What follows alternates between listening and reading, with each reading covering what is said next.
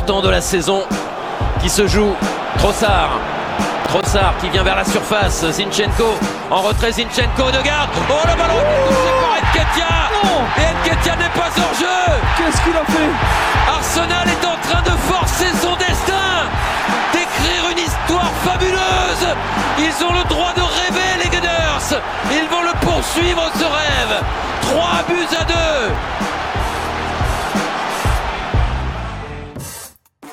Bienvenidos amigos de Arsenal en América a este nuevo stream en Twitch. Acá estamos, eh, aunque no hay actividad, aunque el Arsenal está en pausa, como gran parte de los clubes a nivel internacional, por la fecha FIFA, porque se están disputando las elecciones su camino a diferentes torneos. En el caso de Sudamérica ya arrancaron las eliminatorias rumbo al Mundial de 2026. En Europa se están jugando la clasificación a la Eurocopa y nuestros futbolistas distribuidos por el mundo representando a sus diferentes combinados nacionales, pero acá estamos para hablar un poquito de eso, de esa actualidad, de cómo les está yendo. Un Sinchenko que hizo un gran partido con Ucrania frente a Inglaterra jugando de volante. Tomiyasu que la rompió toda jugando de marcador central izquierdo frente a Alemania en una gran victoria de Japón.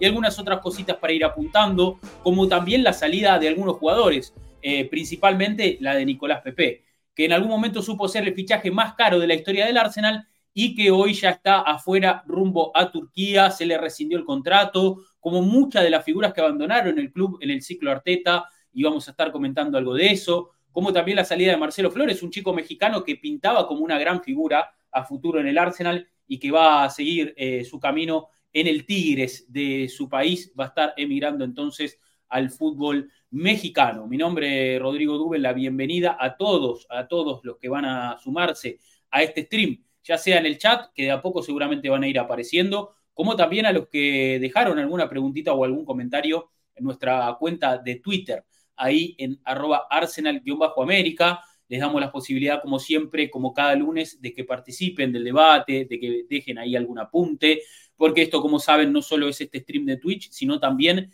es el episodio de nuestros podcasts que va a estar en las, en las próximas horas en otras plataformas, ¿no? Ya sea en YouTube, en Spotify y como, y como ustedes saben también en la web o donde más les guste escucharnos. Bien, como cada lunes tampoco voy a estar solo, le voy a empezar a dar la bienvenida al resto de esta mesa de notables gunners. Voy a arrancar con Mati Tercich. Mati, bienvenido, buen lunes, ¿cómo estás? ¿Todo tranquilo? ¿Qué tal, Rodri? ¿Qué tal? ¿Cómo estamos? Eh, eh, bueno, ya se están haciendo largos, ¿no? Los días sin Arsenal, porque, bueno, está bien, tenemos las elecciones, en, la mayoría de los casos partidos competitivos, pero me molesta, este es el, parate FIFA que más me molesta de todos, porque cuando empieza la temporada jugás tres, cuatro partidos y de repente, pum, claro, ya, te cortan, sí, sí, te cortan. Claro, es como que te frena, odio este parate FIFA, es el que menos me gusta de todos.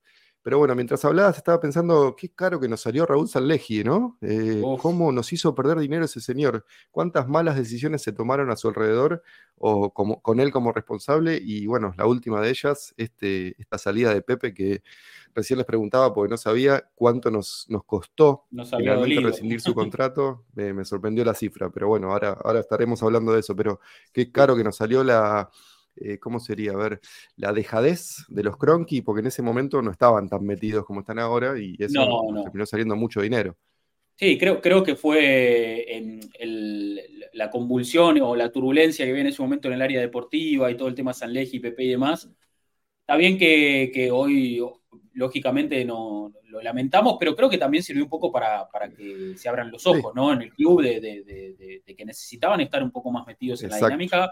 Eh, si querían el éxito, ¿no? Y, entender lo que realmente necesitaba el club, a qué tiempo, ¿no? Y, lo que la filosofía un poco impone dentro de la, institución. Me parece que, sirvió un poco para eso. Podríamos tomarlo de, de forma. Ahora vamos a profundizar un poco más. Vaso medio lleno.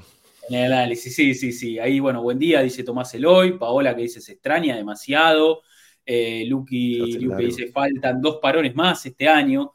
Eh, pero bueno, bueno, eh, necesitamos que vuelva al Arsenal. Le vamos a dar la bienvenida a Agustín Devoti. Debo, bienvenido, buen lunes, ¿cómo estás?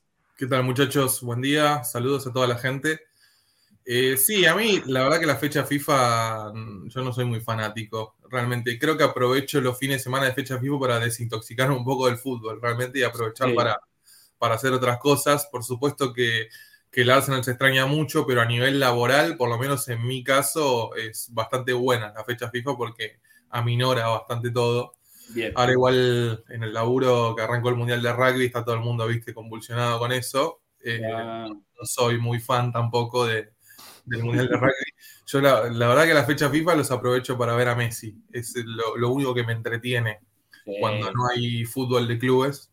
Y el otro día Leo clavó un golazo, así que ya estuvo pago eh, todo, por suerte. Eh, y bueno, veremos qué, qué nos depara ahora el futuro cercano. Vamos a jugar contra el Everton la próxima semana, un partido complicado con un Everton que otra vez está jugándose el descenso, ya recién arrancada la temporada. Va a ser un año en algo para los Toffees. Y bueno, vamos a aprovechar para repasar toda la acción de, los jugadores del Arsenal en la fecha FIFA, que muchos jugaron, sobre todo, bueno, Gabriel tuvo su debut con Brasil, que creo que fue lo más destacado de todo. Hablamos del buen partido de Sinchenko, de Tomiyasu, que los vamos a ver. Y bueno, vamos a repasar el, el resto de, los convocados, que fueron 16 jugadores de Arsenal a sus selecciones. Y a eso hay que sumarle a nuestro amigo Runarsson, que está a préstamo, que va con Islandia, y a Kieran Tierney, que está a préstamo Real Sociedad y va con, Escocia. Son 16 barra 18 jugadores del Arsenal que han representado a sus selecciones en, en este fin de semana de fecha FIFA, bueno, en esta semana en realidad, lo que habla de, la calidad del plantel que tiene Arsenal. no sé si en otros años hubiéramos estado capacitados para dar 16 jugadores a, sus distintos países y hoy en día ya es una realidad tangible. Sí, y a, selecciones importantes, ¿no? Digamos, a, equipos que, realmente marcan quizás un poco la pauta en este plano, ¿no? En el plano internacional.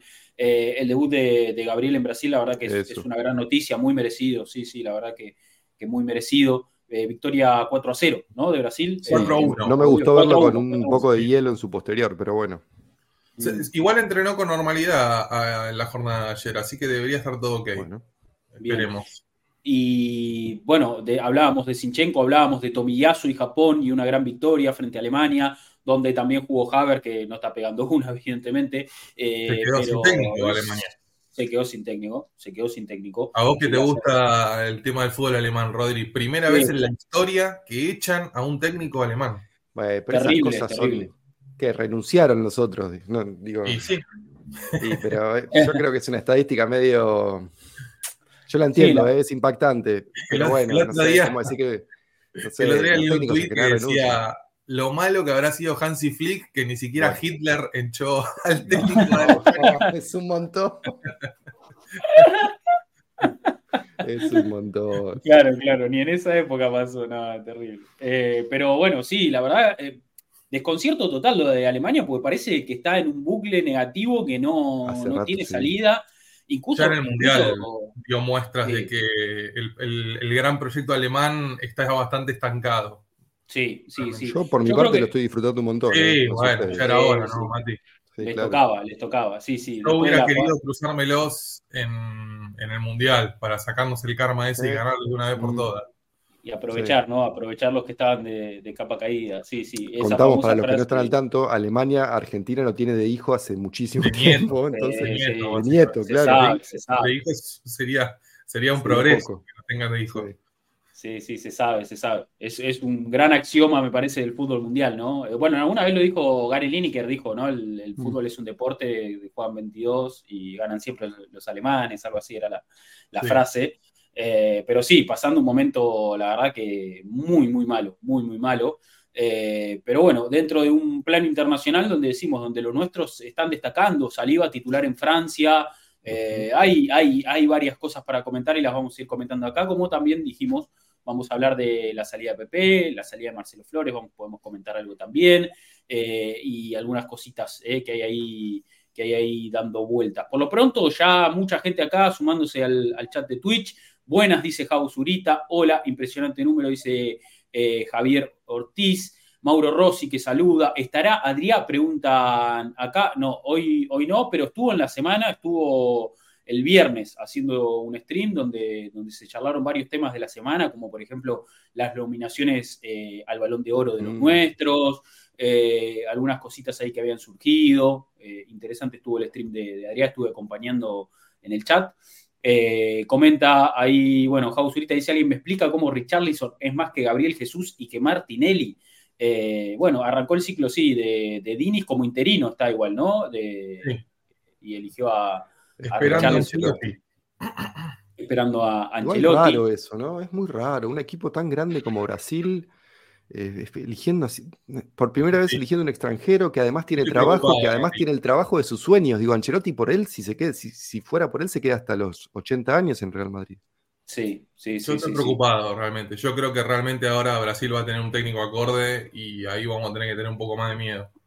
Sí, sí, sí, coincido, coincido. Sí, Carleto, eh, a ver, aparte ha caído muy bien en brasileros como Vini Junior, como Rodrigo, que hoy mm. empiezan a ser también un poco los que van a tomar el legado de la selección. Ah, Entonces, Carleto le cae bien a Sí, sí, sí, es un tipazo, tipazo. Pero bueno, ya llega como, o sea, llega a un vestuario que ya lo, que ya tiene referentes que lo conocen, a eso es lo que voy, ¿no? no, no tiene el aval de las figuras. Lo tuvo Neymar en PSG también, ¿no? Sí.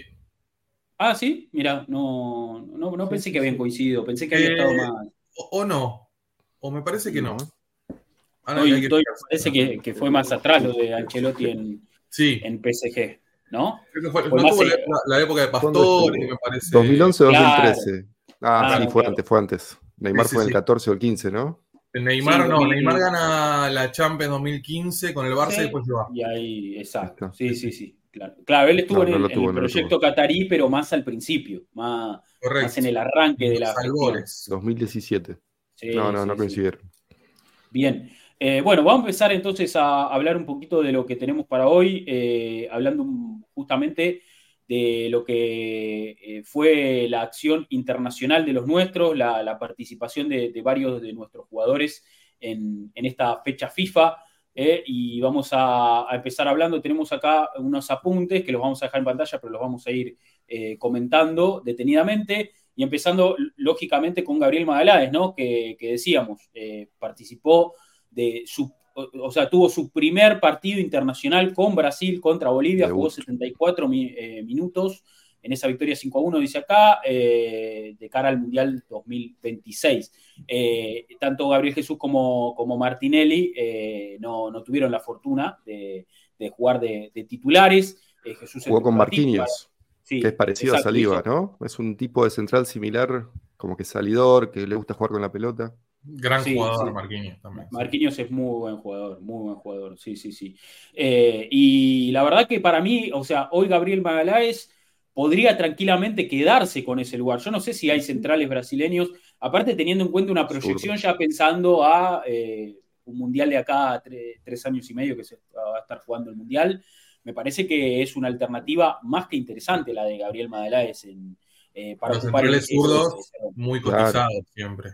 cuatro muy buenos centrales, digo, Militao, Marquinhos, Gabriel y, y, Thiago Silva, que sigue vigente, digo, son cuatro muy buenos centrales. Hay que ver si Thiago Silva en el próximo ciclo, pero como dice Lucky en el chat, Militado está lesionado, es verdad. Militado se rompió sí, eso sí, eso sí. Sí, sí, sí, arrancó la temporada con esa gran lesión. Pero bueno, me parece que es una buena oportunidad para Gabriel para, para, poder ganar de a poco ese terreno, ¿no? Y a ver, teniendo en cuenta que hoy, hoy igual hablamos de un Gabriel que perdió la titularidad en Arsenal, pero teniendo en cuenta que es un jugador importante, eh, uno de los capitanes dentro de un equipo que, pelea en la Premier League, que está catalogado como uno de los mejores equipos del mundo, tranquilamente podría postularse para ser titular en, la selección. Más allá de realmente crees que perdió el puesto? No, no, a ver, lo, digo por, por, cómo arrancó la temporada, por, porque Arteta decidió resignarlo para, pero en el, primer partido pesado de la temporada, Gabriel estuvo en la cancha. Sí, ante la baja de Thomas, la primera respuesta fue, fue el ingreso de Gabriel. Eso sí, eso estamos de acuerdo. Y yo creo que con la actuación del otro día también un poco que, que, manda un mensaje y dice, yo estoy para no salir, que salga otro. O sea, pero yo tengo que estar acá adentro. Totalmente. Fue un partido brutal el otro día. Se pone solo. Para mí se pone solo, Gabriel. Sí, sí, la verdad que una actuación eh, eh, descomunal. Pero por eso, como digo, es, estando a ese nivel, por más que está militado eh, y por más que, está, que, hay jugadores de experiencia, como decimos, Thiago Silva, Marquinhos, de historia en la selección brasilera, de, mucho recorrido en Europa, jugando también a gran nivel, Magaláes no tiene nada que envidiar ahí, te digo, ¿eh? Dentro de mi percepción. ¿eh? Y además es joven para, ser central. En edades centrales, digo, la maduración o el, punto óptimo llega a los 27, 28. Tal vez en un jugador de, de mediocampo o de ofensiva es un poquito antes, pero los centrales necesitan una lectura de juego. Sobre todo Brasil, que juega con la pelota mucho y tiene que, retroceder mucho para cubrir espacios. Creo que Magaláes le puede puede ganar un lugar. Años, Mati, cumple 26 en diciembre. Ahí está, tiene un par de añitos más para crecer y yo, sabemos que le dolió mucho quedar afuera de, Qatar 2022, eh, lo sufrió bastante, él mismo lo dijo, eh, tal vez injustamente, no sé, bueno, eso Con lista de 26 en lugar de 23. Claro, claro. Eh, pero bueno, veremos. Mira, Luquiriu va un poco más allá en el chat y dice, ¿hay algún central zurdo mejor que Gabriel actualmente? y bueno, habría, que, habría que hacer ahí un y Bardio, ¿no? Pero bueno, Guardiola lo está haciendo de lateral izquierdo. A mí Alaba me encanta. Alaba es muy bueno, ¿eh? Alaba es muy bueno. Coincido, Alaba es muy bueno. Sí, sí, sí. Pero está ahí. te digo, de, lateral, de centrales zurdos, Gabriel está en el top 5, tranquilo hoy en día. Top 5 del mundo, sí, sí, top 5 del mundo seguro. Top 10 sobrado. Lisandro está en un buen momento. El, bueno, el zurdito, el, holandés de Tottenham, de Tottenham que empezó bien, pero bueno, jugó dos partidos nomás. Ah, está apareciendo, sí, está apareciendo. Sí, no, no, yo creo que. Va a jugar a Arabia. Claro, eh, empieza a escasear, ¿no? Es un puesto también muy particular. Y Arsenal tiene a Kidior también, ¿no? Que es otro proyecto interesante. Totalmente, está cubierto, está cubierto el cupo, sí. Pero bien, bien, bueno, bien por Gaby, que como decimos, más allá de haberse perdido el Mundial y, de a poco empieza a tener recompensa de, su gran nivel, porque eh, eh, están las estadísticas también, es uno de los jugadores que más ha jugado en este ciclo Arteta, de rendimientos más constantes, quizás eh, no en esta temporada, o en la temporada que pasó, pero la anterior hizo varios goles, fue, mm. un central goleador en un momento, era, era una, carta ofensiva importante. sí, sí. sí, sí, sí, importante en las dos áreas, ¿no? En los balones detenidos. Es, un central muy completo para mí, Gabriel. Así que enhorabuena, enhorabuena su debut con Brasil y ojalá que sea para, para, para ganarse el lugar, ¿eh? Ojalá que sea para. ¿Contra quién va Brasil en la segunda fecha? Brasil. Eh, y ahora les toca. Perú. Perú. De visitante. De visitante, sí, sí. Bueno, bien. Eh, perfecto. Después, una gran actuación de, de Takehiro Tomiyasu. Eh, a ver. Eh, Más tarde lo vamos a ver, sí, sí. Sí, ahora en un ratito vamos a ver imágenes. Pero qué, partido que jugó Tomiyasu. 4 a 1 ganó eh, Japón en, un amistoso en terreno alemán, donde fue titular Kai Havertz, sin una actuación tan, tan destacada. Pero, a ver, lo que más sorprende de Tomiyasu es el puesto en el que jugó. Él jugó mm de eh, central zurdo, o digamos de central con perfil zurdo, él no es zurdo, pero la verdad que hizo un trabajo fenomenal conteniendo, ¿no? Siendo salida. Eh, muy marcando los Havertz, justamente. Marcando los Havertz, muy firme en los vuelos. Jugó, de nueve, otra vez, jugó con, con Florian Wirtz de, medio punta, muy bueno el chico de Leverkusen, un jugador a, seguir. Y jugaron Sané y Nabri también. O sea, bueno, convengamos que Alemania tampoco es que tiene un mal equipo, pero no está viviendo un, momento acorde a, la, calidad de su once titular.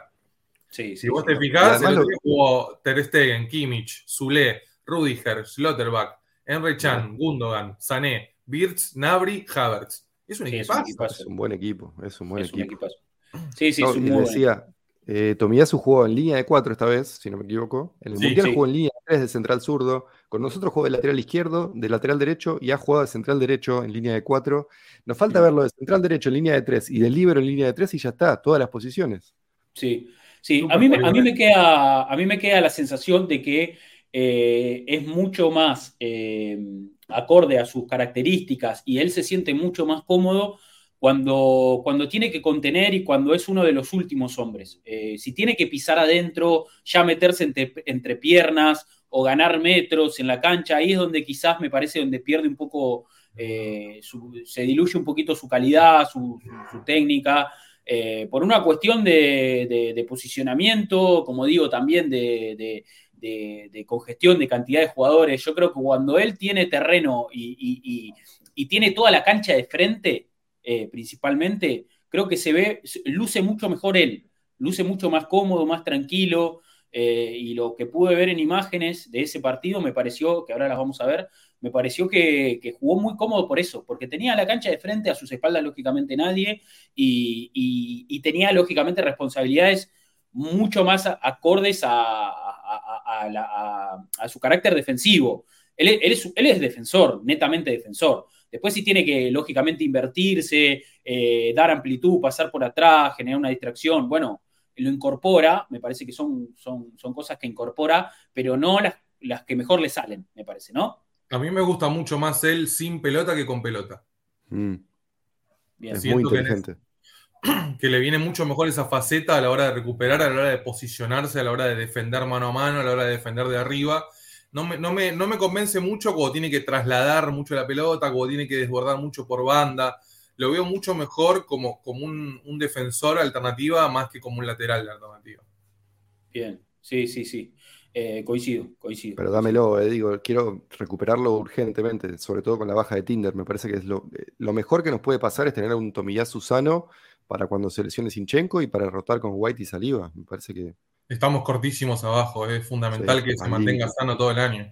Tienen que estar sanos todos, sí, sí, sí. sí. una baja. Sinchenko sabemos que no, Sabemos que va, a sufrir, en ese caso lo sabemos. El resto hasta ahora ha mostrado durabilidad. Digo, White, Saliba, Gabriel. No, particularmente. Menos Tomiyasu, pero justo White, Saliba y Gabriel sí lo han hecho. Hay que ver Saliba cómo responde su espalda. Pero bueno, vamos a ver. Kivior hasta ahora viene limpio. Bueno, hablando justamente de Kivior, jugó 90 minutos eh, para, Polonia. Eh, de lateral, eh, de, de la, de la clasificación a la Eurocopa, victoria 2 a 0 contra, contra Isla Feroe, eh, eh, partido no creo que de mucha, de mucha exigencia. Están peleando la fracasado, ¿no? sí, sí, Están peleando la clasificación con República Checa y Albania, al parecer, según tenemos acá en este informe. Eh, Kivior ya jugó de titular en el Mundial de, Qatar. contra nosotros jugó. Contra nosotros, contra Argentina. Sí, sí, justamente, sí, sí, sí. Eh, pero bueno, lo que voy es que sí, que ya tiene un lugar ganado dentro de la selección polaca. Eh, me parece que es, una fija, es una fija en el 11, ¿no? Es que sí, tiene condiciones de sobra para estar ahí, me parece. A ver, no es por desmerecer a Polonia, pero tampoco es que le sobran centrales zurdos o centrales de, pie izquierdo. Sí. Sigue el amigo, ¿cómo era el técnico? Eh, Czeslaw Migniewicz, sigue, ¿no? Sigue el, que había agarrado ahí antes de arrancar el, Mundial. Me imagino que sí. Sí, ayer jugó, ahí nos comenta Nico en el chat que ya jugaron contra Albania. Ayer perdieron 2-0 ah, sorpresivo, sí. Y volvió a jugar Kivior de lateral izquierdo en una línea de 4, jugó los, los 90 minutos. Ah, está el de ah, Portugal ahora, dice Nico. Sí, el, te iba a decir, el técnico de Polonia es Fernando Santos, que era ah, técnico de Portugal, y el técnico de Portugal es Roberto Martínez, que era el técnico de Bélgica. Mira. Son, rotan, eh, rotan todos esos. Lo echaron hoy, dice Luke Liu. ¿A quién lo echaron hoy? ¿A Fernando Santos? Ah, Fernando Santos igual se echa solo. ¿eh? Sí, se echa solo. Fernando Santos. Sí, correcto. Polonia, Después de seis partidos. Ah, lo rajaron al toque. Fernando, Santos se va de la selección polaca. al, toque, al toque, al toque. Bueno, el tío, el tío Fernando, como dice Leo, parece que lo criticó a Lewandowski. Parece que lo criticó a Lewandowski. El, que pasa a mitad de cancha lo saca el tío Fernando. ¿Viste? le gusta, le gusta meter la cola atrás. Sí, muy mezquino, muy mezquino. Mezquino, sí, sí, total. Es muy mezquino. Sí, sí, sí. Eh, bien, tenemos entonces ahí en la continuidad también la eh, participación de, bueno, eh, de Enquetia y la citación, mejor dicho, de Enquetia y, y Ramsdale, que estuvieron citados a la selección inglesa, que tuvo en el empate 1 a 1 con Ucrania la presencia de Clan Rice y Bukayo Osaka. Me parece dos jugadores titularísimos, no solo en nuestro equipo, sino también en la, selección, ¿no? Eh, un, Ucrania que hace de local en Polonia, porque recordemos el conflicto bélico que hay ahora mismo. Un Sinchenko que más tarde lo vamos a ver, jugó de doble 5, claro, nada de invertido, doble 5 claro, porque jugó Mikolenko de lateral izquierdo, y la verdad que hizo un gol y la rompió toda. Y después en, Inglaterra, bueno, eh, Pickford se sigue manteniendo en el arco, que es una fija para, para Southgate. Todavía Ramsdale no, no puede llegar a hacerse de ese lugar. Jugó Walker, jugó el amigo Maguire, otro que está becado con. No, tremendo. Mark eh, que sonó para Arsenal, el chico de Crystal Palace, eh, Ben Chilwell, Henderson, que a pesar de que está paseando con los camellos en, Arabia, sigue convocado. Declan Rice y Bellingham, otra fija. Y ese, doble pivot es brutal. ¿Para eh. qué lo pones a Henderson con ese doble pivot? sí, sí, más. Bellingham que llegó hace cinco minutos al Real Madrid ya es figura, una locura. No, los dos, los dos son brutales. Eh, yo no creo que a nivel internacional haya un doble, un doble pivot tan fuerte. Eh. Son, son los dos muy buenos. Son los dos muy buenos. además hacen todo. ¿eh? Ojo con Y bueno, y de Paul también, ¿no? Nosotros jugamos con un trío. Con el trío, sí, sí, sí. las Ferraris. Las Ferraris.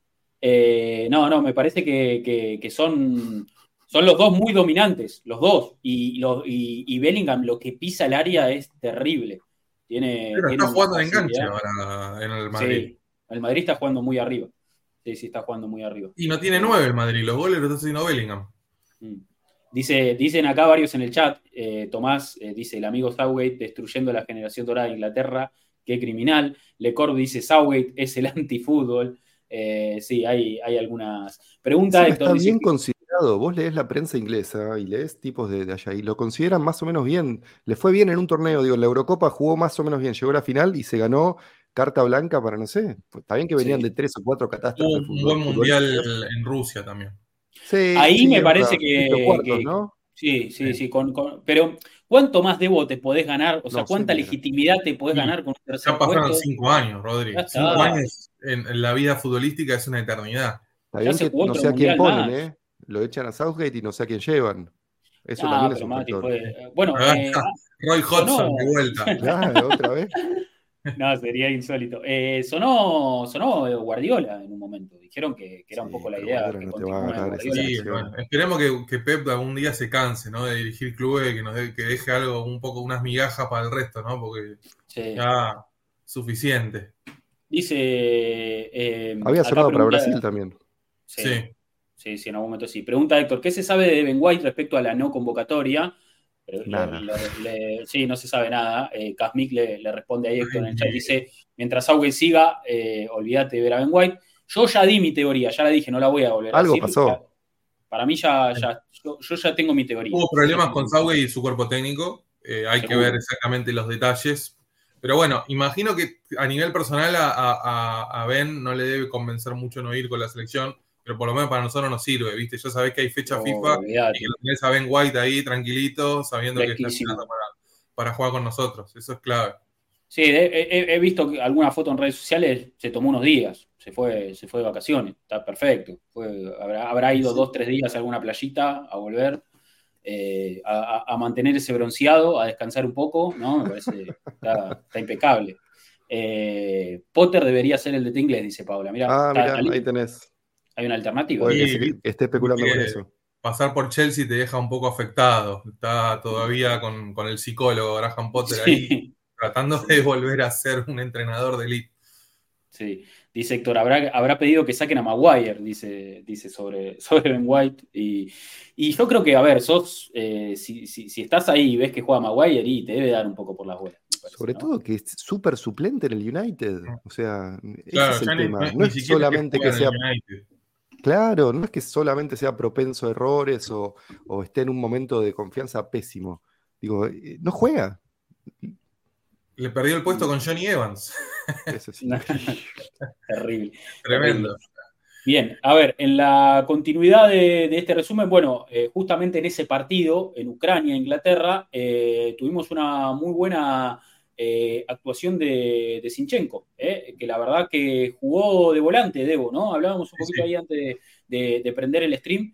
Eh, jugó, jugó de volante y bueno, tuvo ahí que, hizo un gol. lógicamente con. Hizo un gol, hizo un gol, llegó empujándola, ¿no? y casi anota un golazo también después en el segundo tiempo, o sea, partidazo total de. Te digo, bueno, para, Ucrania, gran empate contra Inglaterra. Sí, un puntazo, un puntazo. ¿Jugó todo el partido? Sí. Jugó todo el partido, jugó todo el partido. Sí, sí, sí, jugó todo el partido. Eh, bueno, a ver. No, perdón, eh, eh, salió. Ahí, estoy, ahí me estoy fijando. porque la, realidad es que lo, pregunto porque, a ver, hablamos siempre de, de Sinchenko, cómo está físicamente, que para nosotros es, algo fundamental. Eh, y bueno, quería saber cuántos minutos no había, jugado. Sí, recién vuelto. El otro día con United se notó que no estaba 75 minutos. Ah, bueno, bueno, casi todo el partido, ¿eh? Casi todo el partido. Eso no me gusta mucho. y se fue con el partido 1 a 1, el resultado no cambió. Perfecto. El gol de Inglaterra lo hizo Kyle Walker para el empate, que jugó del, del, derecho. El pase que le hicieron, ¿quién fue el del pase a Walker? Eh, lo vi ¿eh? al, pasar. La asistencia. Eh, Harry Kane.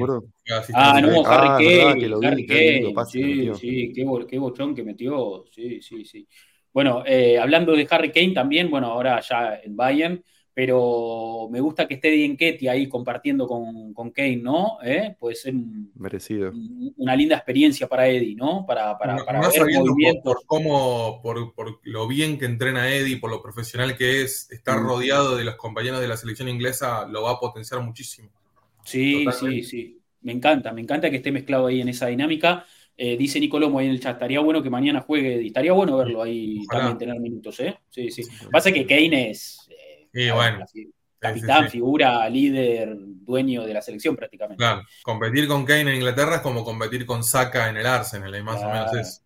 Claro, vas a tener muy pocos minutos. Es ah, amistoso mañana, dice Un amistoso. Sí, sabes que, eh, va a estar hermoso porque los dos juegan con camisetas clásicas tipo de, los, de la década del 70. Muy bueno. qué bueno. La de Escocia está tremenda. ¿Hay algún aniversario? la de Escocia es una locura. La de Inglaterra es una edición especial la de Escocia es la que están usando todos los partidos. Tiene como el, logo, el, logo, oscuro y acá también es espectacular. Hermoso. ¿Están mirando, mirando estos partidos? Yo poco y nada. No, ¿eh? no. no, no, no, miro, como te digo, miro los resúmenes. Eh, quería ver cómo jugaron los del Arsenal, pero la verdad, cuando hay fecha FIFA, aprovecho para hacer vida de persona normal. Sí, miro a Messi y listo. Después el resto miro resúmenes. Me aburre muchísimo los partidos de clasificación de, de selecciones. Y sobre todo este fin de semana, que la mayoría fueron un bodrio. Sí, sí. El, partido que quería ver y que no vi, que después me arrepentí un poco, eh, fue Uruguay-Chile. Ese era el partido que quería ver y no lo vi. Eh, Yo lo tenía de fondo en el laburo, estuvo entretenido. Ah, ¿eh? estuvo bueno, ¿no? Sí, sí, sí. me arrepentí, me arrepentí porque después vi algunas cositas de Uruguay en redes y dije, lo tendría que haber visto. Sí, Valverde no para, de, no para de sorprenderme, Valverde, la verdad. Bueno, esta semana habla, hablando de Valverde, esta semana se empezó a hacer viral eh, la historia de que Valverde estuvo a prueba en el Arsenal. Eh, no sé si vieron. Estuvo entrenando una semana o dos en Inglaterra. Eh, Algo había escuchado, sí. bueno, yo tengo ganas de ver si podemos hablar con, Jonathan Villallé, amigo de este, de este espacio. Nunca lo tuvimos en stream todavía a Johnny, lo hemos pasado por diferentes formatos y lo hemos entrevistado varias veces a lo largo de, este de, lo que lleva el proyecto, pero quería traerlo al stream para, preguntarle, porque él debe tener la posta. A ver, él estuvo en, la cocina. Aclaremos, Rodri, estamos hablando del scout del Arsenal en Sudamérica. Exacto, exacto. Jonathan scout del Arsenal, eh, argentino, eh, vive, vive acá en Argentina, pero trabaja todo lo que es Conosur, ¿no? Detecta jugadores en Uruguay, Paraguay, Chile, va a los torneos, estuvo en el Mundial, estuvo en el Sudamericano, estuvo... Entonces también quiero ver, quiero... Era un poco lo que hacía Francis Calligao antes de... claro, bueno, Francis era su jefe. Correcto. Antes de, antes de salir de, de Arsenal. Después, bueno, eh, cambió un poco la estructura del club en cuanto a los scouts se mantuvieron los scouts de Sudamérica porque es un mercado importante, me parece, para la detección, bueno, de y los contactos con Brasil, ¿no? También. No, y por el cambio de reglas también. Al Inglaterra salir de la Unión Europea impide que lleve juveniles europeos a sus inferiores, eso abre el mercado sudamericano mucho. Totalmente. Y, aparte se, hizo más laxo el tema de los permisos de trabajo también para, para ir. Porque te acordás que hace unos años había muchos pases, muchos pases de jugadores que se caían porque no le salían los permisos de trabajo, porque necesitas tener una mínima cantidad de partidos con la selección o haber sido convocado. Eh, en, copas, en copas internacionales, copas continentales, necesitas competir en y ahora ya Libertadores. Estamos en un momento muy, muy laxo, como decimos, para, para que varios de los jugadores terminen emigrando.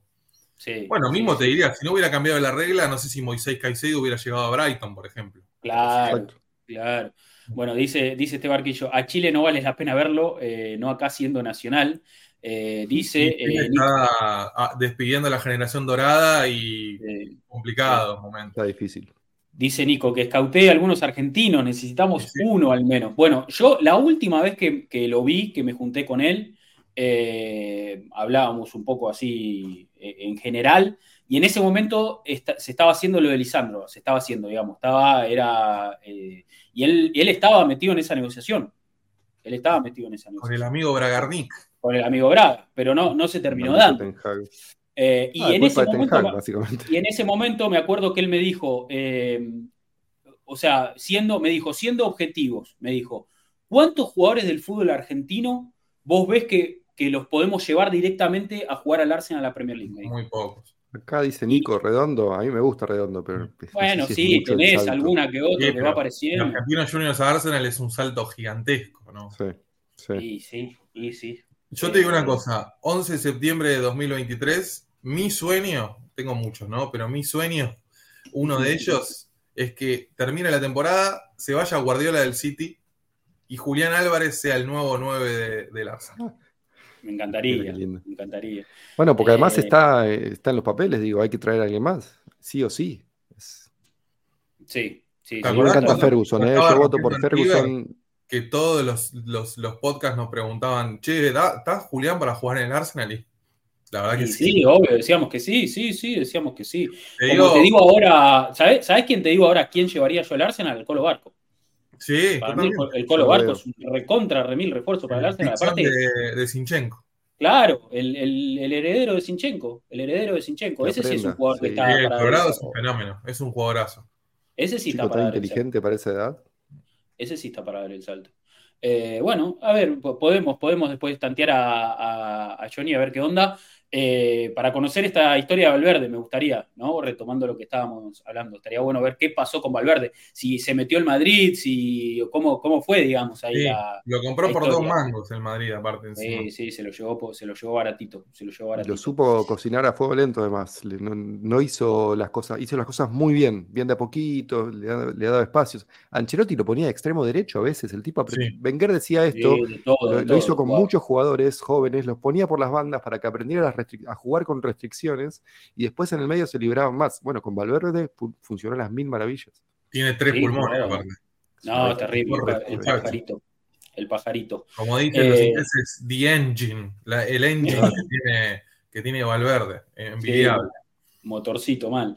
A ver, eh, bueno, después eh, jugó Saliva, Saliva que jugó 17 minutos. 17 minutos La victoria de Francia 2-0 contra, contra Irlanda.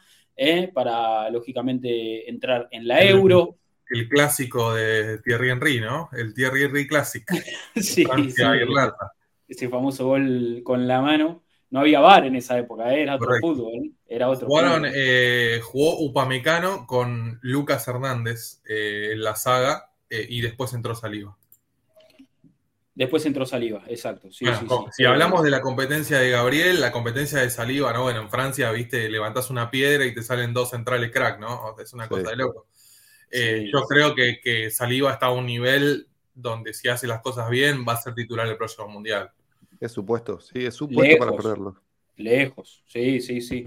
Hay que ver que lo acompaña, pero yo creo que él tiene un lugar fijo ahí. Que, a ver, hoy Saliva, lo, hablaba justamente eh, este fin de semana con, mi hermano, lo charlábamos y, yo le decía, para mí es de los mejores centrales del mundo, no está tan hypeado, no es que está, viste, no es que todo el mundo lo tiene en el radar, pero para mí está a un nivel bárbaro. Sí que tiene cosas que pulir. Porque yo no te lo cambio por ningún otro central del mundo. No, no te lo cambio por nadie a Saliva. Para mí no. Y el otro día comentaba bien, bien Adri en el stream, eh, él decía, todavía tiene cosas que pulir porque, por ejemplo, el cruce que hace con Crystal Palace, ese cruce que se tira al piso, viene, viene también de un error de él, de un control malo, que la pelota se le va muy lejos y casi la caga. Pero eh, la verdad que dentro de las cosas que tiene para pulir, tiene, o sea, tapa con muchísimas virtudes, con, técnica, con, la fuerza que juega, en lo, o sea, que pone para los duelos, eh, tiene un temple, una presencia, es muy inteligente para jugar, es muy inteligente para jugar, o sea, lee la cancha, eh, es... Bueno, la temporada pasada llegó de Francia a la Premier y no le pesó nada el cambio. son esos jugadores que cuando suben de nivel se mantienen. Y son pocos esos. Nosotros lo vimos mucho con Enzo, digo, pasó de River a Portugal y de Portugal a Inglaterra y no, se, dio cuenta. Lo mismo Julián, hay jugadores que hacen eso. Sí, tal cual, tal cual. Eh, vi hace unos días un clipcito de Sinchenko que, decía, eh, yo llevaba años jugando en Inglaterra, depende, veo este pibe que venía de Francia, en los entrenamientos una bestia, uno de los primeros partidos mete un gol de zurda, que, mete un, que, es el gol que hace Cristal Pala, dice, no lo podía creer, digo, ¿de dónde salió este chico? O sea, eh, los propios compañeros también lo, notan, ¿no? Notan que es un prodigio, porque realmente es un prodigio. 35 millones salió. Dos años. Una de las pocas cosas buenas que hizo San Legi. Ahí sí hay que reconocérselo. Correcto. a ver, ese es uno de los últimos fichajes de Calligado, casualmente. Ese es uno de los últimos fichajes de, su, de su gestión en los Scouts. De 20 años, ¿no? Después de haber traído a Fabregas, al que se te ocurra, a Van Persie. Se hizo esperar, ¿eh? Lo tuvimos que esperar mucho a Saliva. ¿eh? Sentadito. Sí, sí, Sí, sí. Pero bueno, cargo pensé que no iba a jugar nunca en Arsenal, ¿eh? sinceramente. Yo también, yo también. Yo en un momento dije, bueno, este pibe pasará sin pena ni gloria. Aparte le habían hecho una presentación descomunal y de repente no jugaba, ¿viste? Era como. Los mensajes eran muy confusos. O sea, ¿qué está pasando con este chico? Sí, sí, sí. Muy raro. Era, muy raro. era, era El nuevo Mauropanos. eh, a ver, bueno, después Trossard con Bélgica. Jugó casi todo el partido, 79 minutos, de, de ahí de extremo izquierdo, 1 a 0 la victoria sobre Azerbaiyán.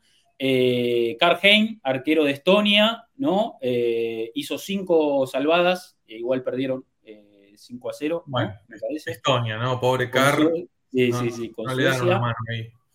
Mm. Y me, meto acá con algo que también habló Adri en su stream, pero que podemos charlar nosotros tranquilamente. Martin Odegaard, capitán de Noruega, ¿no? Eh, jugó en la victoria 6-0 contra Jordania, partido, la verdad que de poca, de poca exigencia. Eh, no sé si es un gol, según entiendo acá, pero la realidad es que no jugó Haaland. Y ahí es donde vos decís, eh, o sea, me da un poco de bronca, ¿no? Que juegue. Sí, y Foden se bajó. ¿Y quién más se bajó de la selección inglesa? El City hace las cosas bien. Hace el jugó bien un ratito el otro día. No jugó titular, pero jugó un ¿Quién se había bajado? pero bueno, un par de eh, jugadores del City se bajaron antes de. Haaland estuvo en el banco, incluso. Eh, no jugó ni un minuto. Y ahora Noruega juega mañana contra Georgia. Ahí creo que va a jugar Haaland. Grealish no fue porque está lesionado. No sé si es Grealish, Mati, que está. Lesionado, sí, Grealish era uno y el otro no me acuerdo quién era, pero siempre hay uno que se baja del City y nunca juegan además. Es como. Sí. Son buenos y, y Alexander Arnold, bajas dice, dice Lucky Liu. Eh, me acuerdo a principio del año pasado, dice Lucky Liu, cuando parecía lógico sacar la dupla White-Gabriel y llega Saliva y se impone solo, manda White al lateral, dice. Eh, Esos son los jugadores que creemos, los que se ponen solos. Sí, Lecorp dice Haaland siempre se lesiona antes de los amistosos FIFA. Y juega poco a veces este tipo de compromisos. ¿eh? Mañana va a jugar seguro. Si es por los puntos, a Noruega no le sobra nada tampoco. Y encima está en el grupo de España. Sí, eh, y bueno, y después eh, una mínima participación, va, eh, estuvo presente en el partido de España, pero en el banco David Raya, ¿no? Hay mucho rumor de que va a sacar el puesto a Ramsey. Yo no entiendo qué pasa. Hay gente quejándose de que Ramsey no debería ser más el arquero. Chicos, está, está nominado entre los mejores del mundo. No entiendo qué pasa. No se equivocó en ningún gol tiene un nivel de distribución más que aceptable. Tal vez el de Raya sea mejor. Por el juguete nuevo, Mati, es así. La novedad a veces nos hace olvidar que, que Ramsdale no hizo nada malo como para perder el puesto hasta ahora. Sí. Y la, temporada pasada tuvo errores, pero también tuvo atajadas descomunales en partidos. o sea, me acuerdo, siempre nombramos lo mismo, el partido con el Liverpool, ese que estaba ganado y casi lo terminamos perdiendo. una pelota una locura. una Salá con, la, con mano cambiada y un mano a mano, creo que fue a Conate. No, no sé cómo fue ese centro. Tremendo, tremendo. Contra, contra Tottenham, eh, en, en, como es en el estadio de ellos, de visitante, también tuvo un partidazo ese día. Que después terminó que entró el hincha a pegarle una patada. Ese día se tapó todo.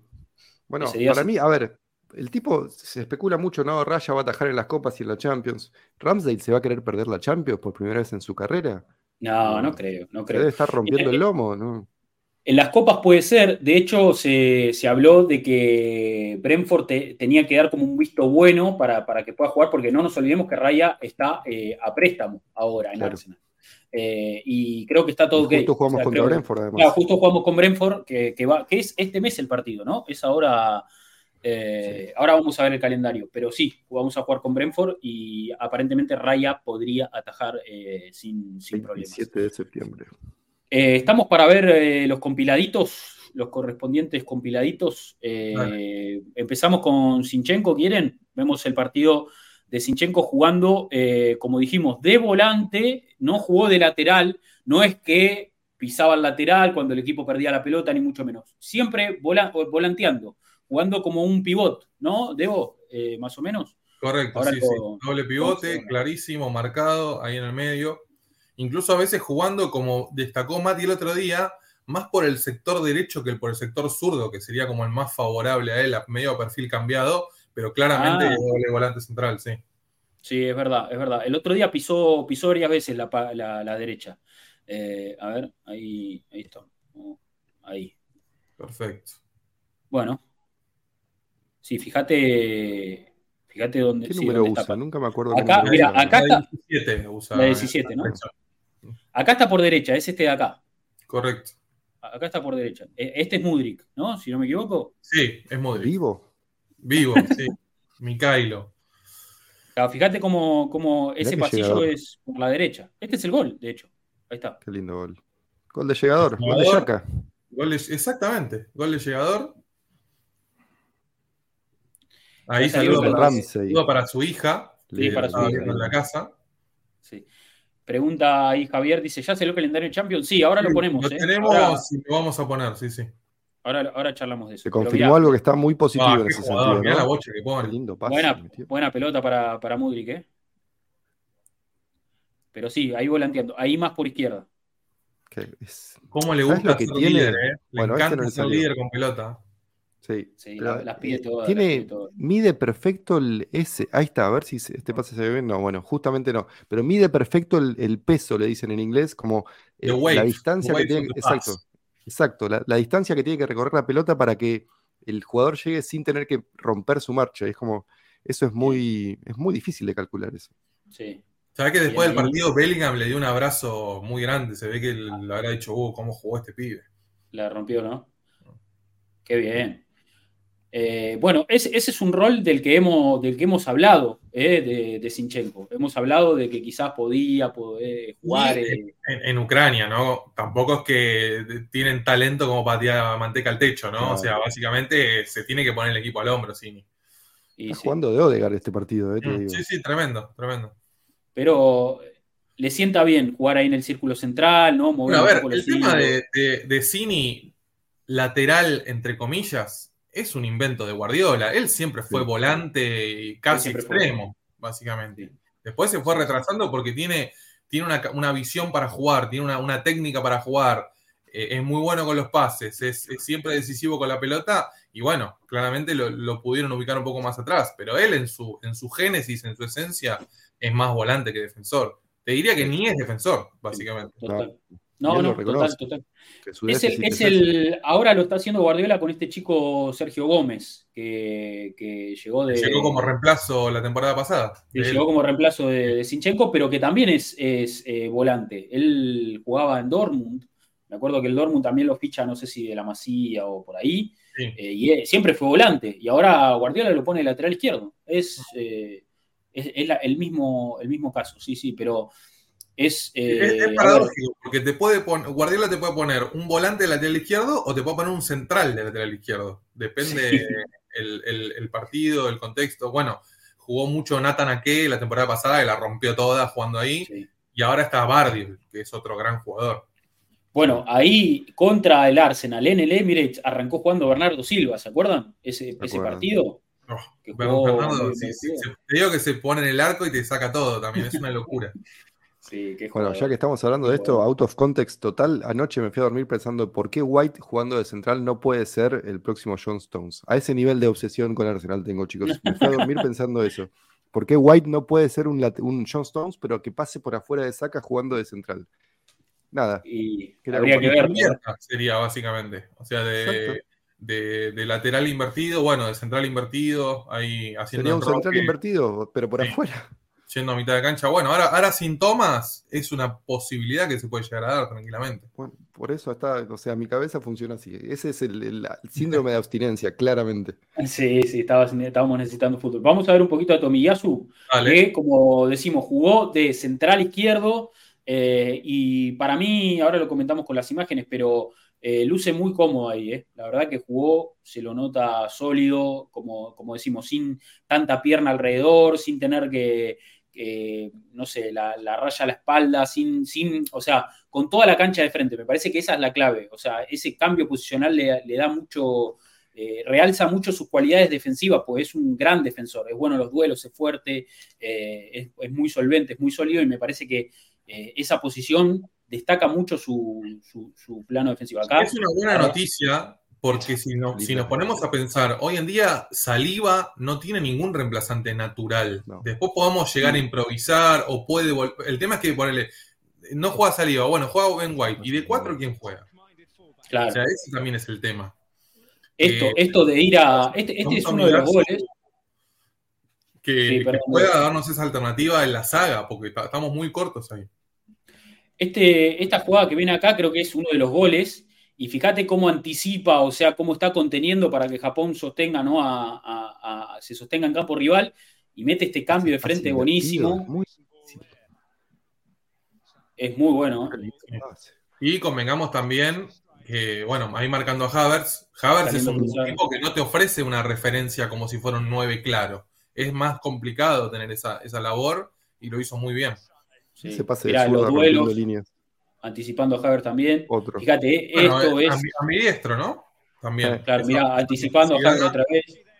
No tiene problema de perfil, que es muy bueno eso también. hay cambio de frente de zurda. De zurda. No, no, es, Nos olvidamos de Tomiyasu nosotros, chicos. Me parece que nos, estamos, nos, hizo olvidarnos lo bueno que es la lesión que tuvo y. Mirá, y que la temporada pasada estuvo más lesionado que otra cosa. Ese también es el tema. Sí, sí, sí, sí. Yo tengo dos cosas para decir. Creo que nunca existió una camiseta de Japón fea.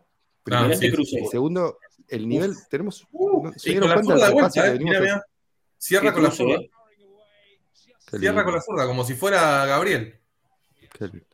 y ahí ahora, el nivel de inteligencia de nuestros jugadores, viejo, o sea, estamos hablando de todos jugadores inteligentes hasta ahora que repasamos de su, actuación. y eso no es poca cosa. El, IQ futbolístico, como se diría, eh, son todos tipos que te leen bien la cancha, que saben dónde están parados, que saben cómo reaccionar ante los problemas. Eso no es casualidad. Bueno, cada refuerzo que llega a Arsenal es por algo, no, no hay nada improvisado. Ya esa época de traer por traer ya pasó, por suerte. Mm. Muy, buen partido, ¿eh? la verdad, muy sólido, muy sólido. Todos los cruces, sacando la pelota de atrás. Sané, ¿eh? ¡Pumba! Lo mandó al gimnasio. Chao, Sané. no, no, terrible. La verdad que jugó un muy buen partido. Muy buen partido, Tomillas.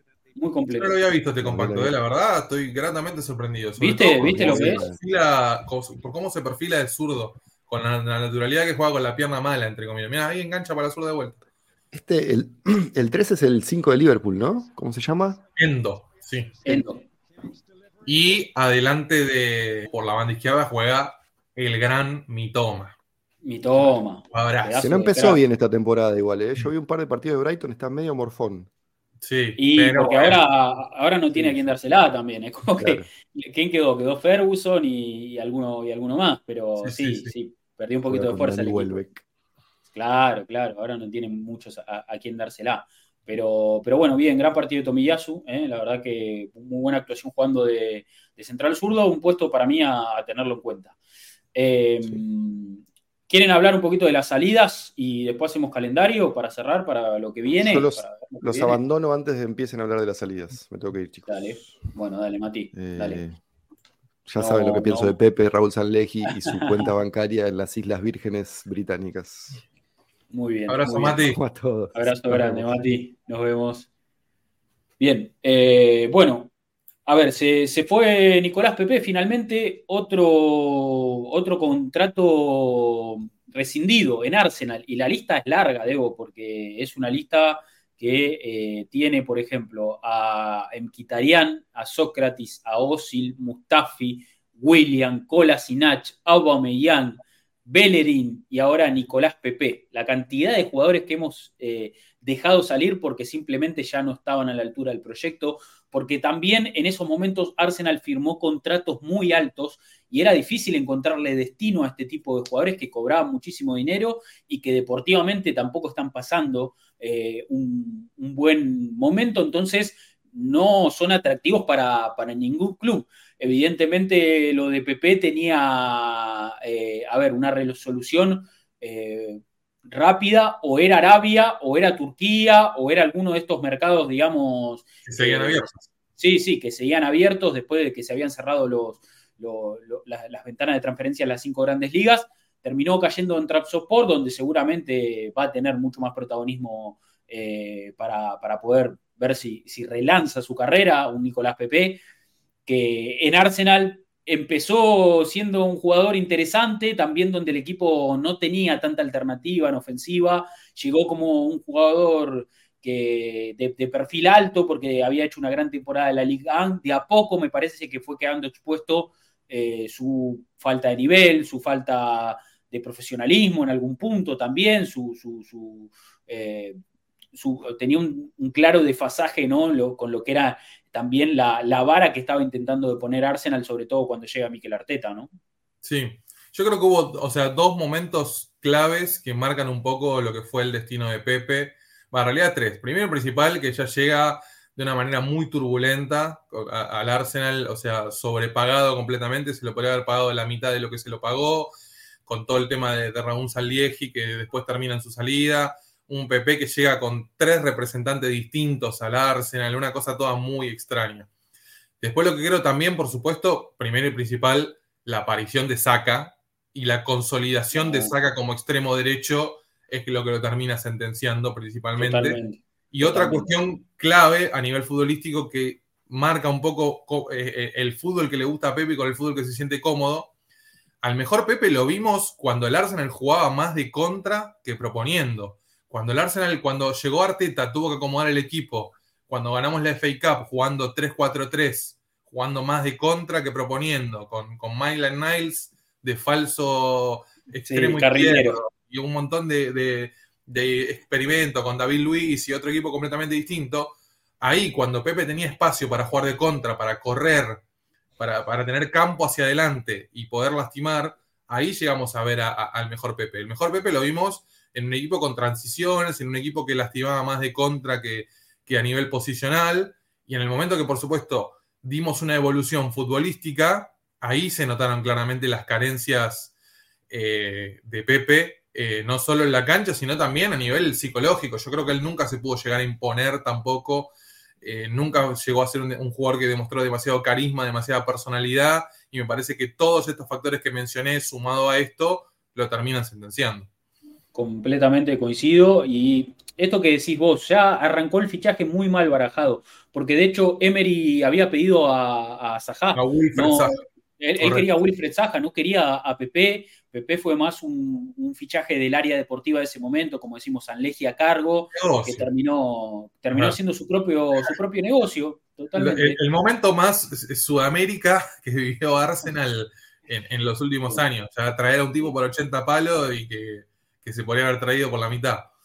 Totalmente. Y llega con un precio muy alto, con una etiqueta con la que jugó durante toda su etapa en Arsenal. O sea, tenía el precio de los 80 millones de de la camiseta y todo el mundo esperaba que fuera eh, una, una, bestialidad. Y yo me acuerdo que más allá de que, de que ha tenido alguna que otra buena actuación, como decimos en estos partidos de FA Cup, algún gol importante para lograr esa consagración, ese primer trofeo de la era Arteta, y que también lo hemos visto eh, jugar, por ejemplo, algún partido con Manchester United, recuerdo, hacer buenas actuaciones. Más allá de eso, siempre en análisis nuestro yo creo que era, le falta una marcha, no, no, o sea, lo notábamos que no encajaba, sobre todo a nivel físico, a nivel dinámico, eh, siempre era un jugador que perdía muchas pelotas, que dejaba al, al equipo desprotegido, porque cuando el equipo lograba instalarse en campo rival, Pepe te perdía la pelota y después no volvía y, los, y, quedábamos completamente desarmados.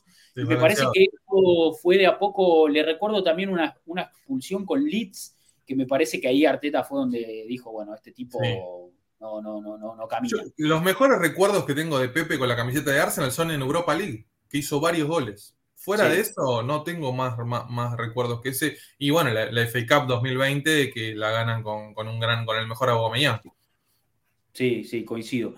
Y bueno, de a poco me parece que fue perdiendo terreno. Arteta, yo creo que le dio sus oportunidades. Yo creo que Arteta se las dio, sobre todo cuando arranca el ciclo. Eh, y de a poco me parece que él se fue dando cuenta que necesitaba otro tipo de futbolista. Y como vos decís, eh, surge Bukayo Saka, emerge, ¿no? Como, como un jugador muy talentoso, como un jugador determinante, que era, era lateral izquierdo en sus inicios, porque Emery lo había colocado ahí, pero que siempre tuvo ese alma de extremo desequilibrante, porque ahí jugó en su etapa de academia y siempre se formó como un jugador ofensivo. Y cuando, cuando Arteta termina dándole ese rol, eh, Bucayo termina demostrando que estaba hecho para grandes cosas. Entonces ahí Pepe pierde todo el terreno y, su salida eh, estaba cantada. O sea, eh, el Arsenal está intentando, me parece, deshacerse de Pepe desde hace mucho tiempo. con este préstamo, ¿no? en último tiempo. Y ahora al Niza y bueno, ahora termina, termina cayendo en el fútbol turco. Eh, a donde llega, como decimos, se le rescindió el contrato, se le tuvo que pagar plata para que se vaya al club, ¿no? 10 eh, millones, sí, increíblemente. Pero bueno, como dijo Nico ahí, nos estamos ahorrando uno de los salarios más altos.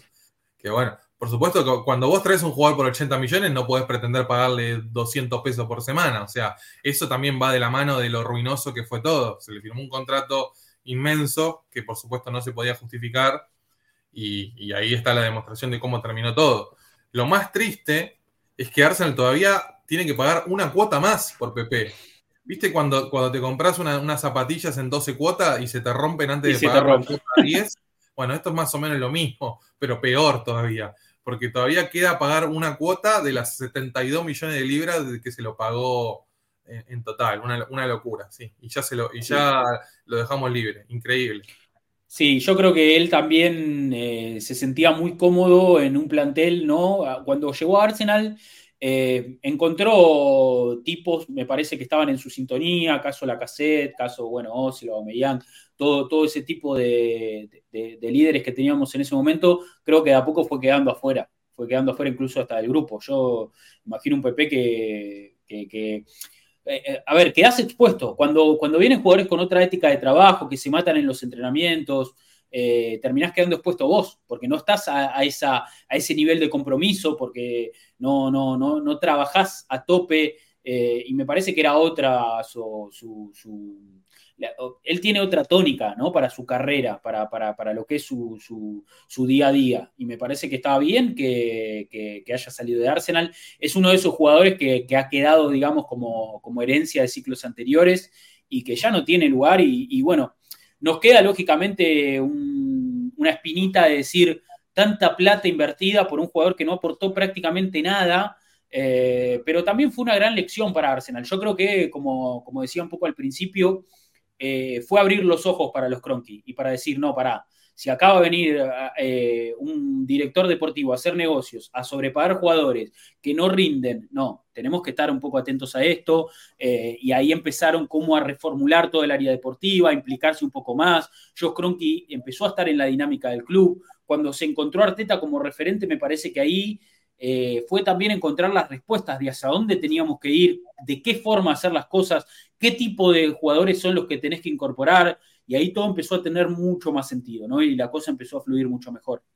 Sí, sí, llegamos a tener a los tres jugadores más caros de la historia del club compartiendo delantera, Aubameyang, Lacazette y Pepe, y en el momento que nos sacamos a los tres de encima nos dimos cuenta que había vida más allá de ellos tres y que a pesar de que justamente se los había pagado mucho, eh, eh, el Arsenal estaba evolucionando hacia otro lado y me parece que lo mejor que nos pudo haber pasado es habernos desprendido de, como decimos, las tres compras más caras del club hasta ese momento, porque después obviamente vino Rice, eh, que, por supuesto no, nunca llegaron a, terminar de estar a la altura de lo que se esperaba por ellos. Bueno, Aubameyang tuvo un gran momento, pero lamentablemente eh, cuando entró en la rampa de salida fue, fue todo. Sí, después, después de esa renovación de contrato, cuando renovó el contrato que parecía que iba a ser eh, ídolo, leyenda, se le hizo todo un...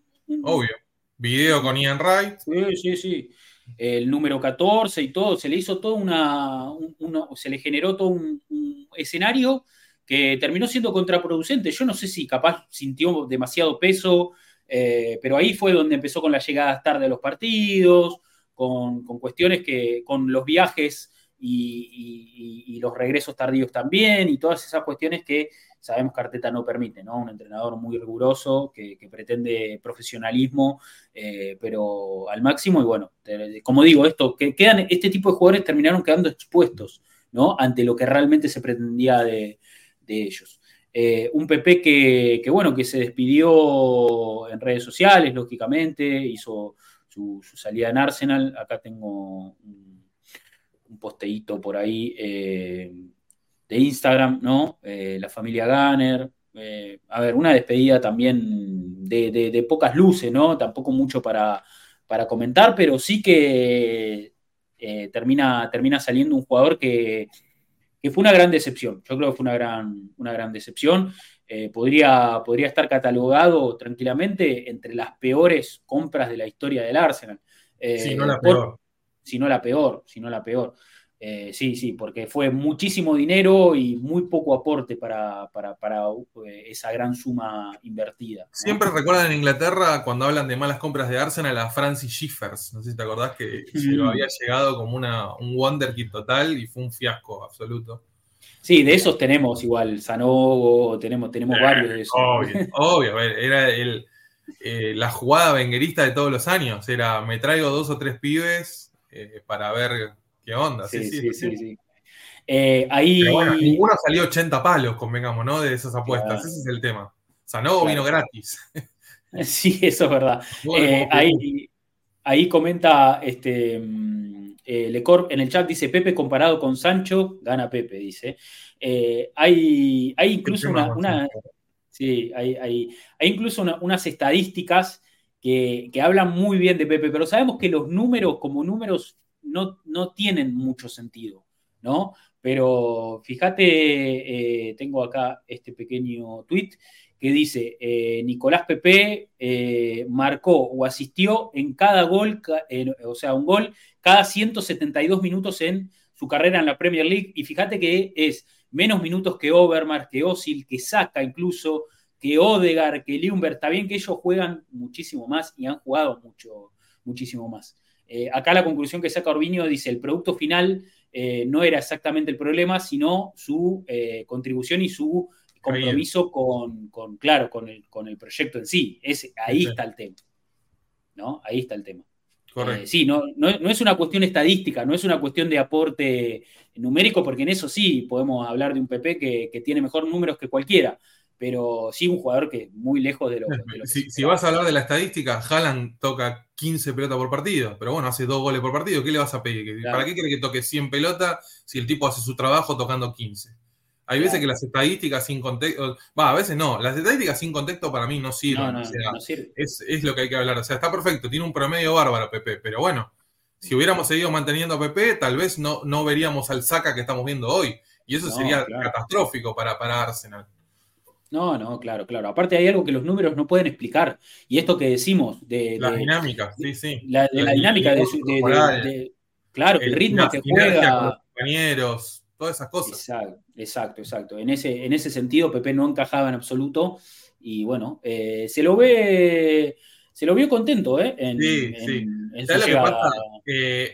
Los turcos son muy pasionales, muy sudamericanos, y siempre es histórico de llega un jugador nuevo a un club y 200 millones de personas en el aeropuerto, quilombo, eh, fuegos artificiales. Eh, eh, el fútbol turco es hermoso en ese sentido, y yo creo que, bueno, Pepe va a estar, va a estar contento ahí. fíjate, fíjate, cómo está. está... El, festejo, el festejo típico. En su salsa, en su salsa está.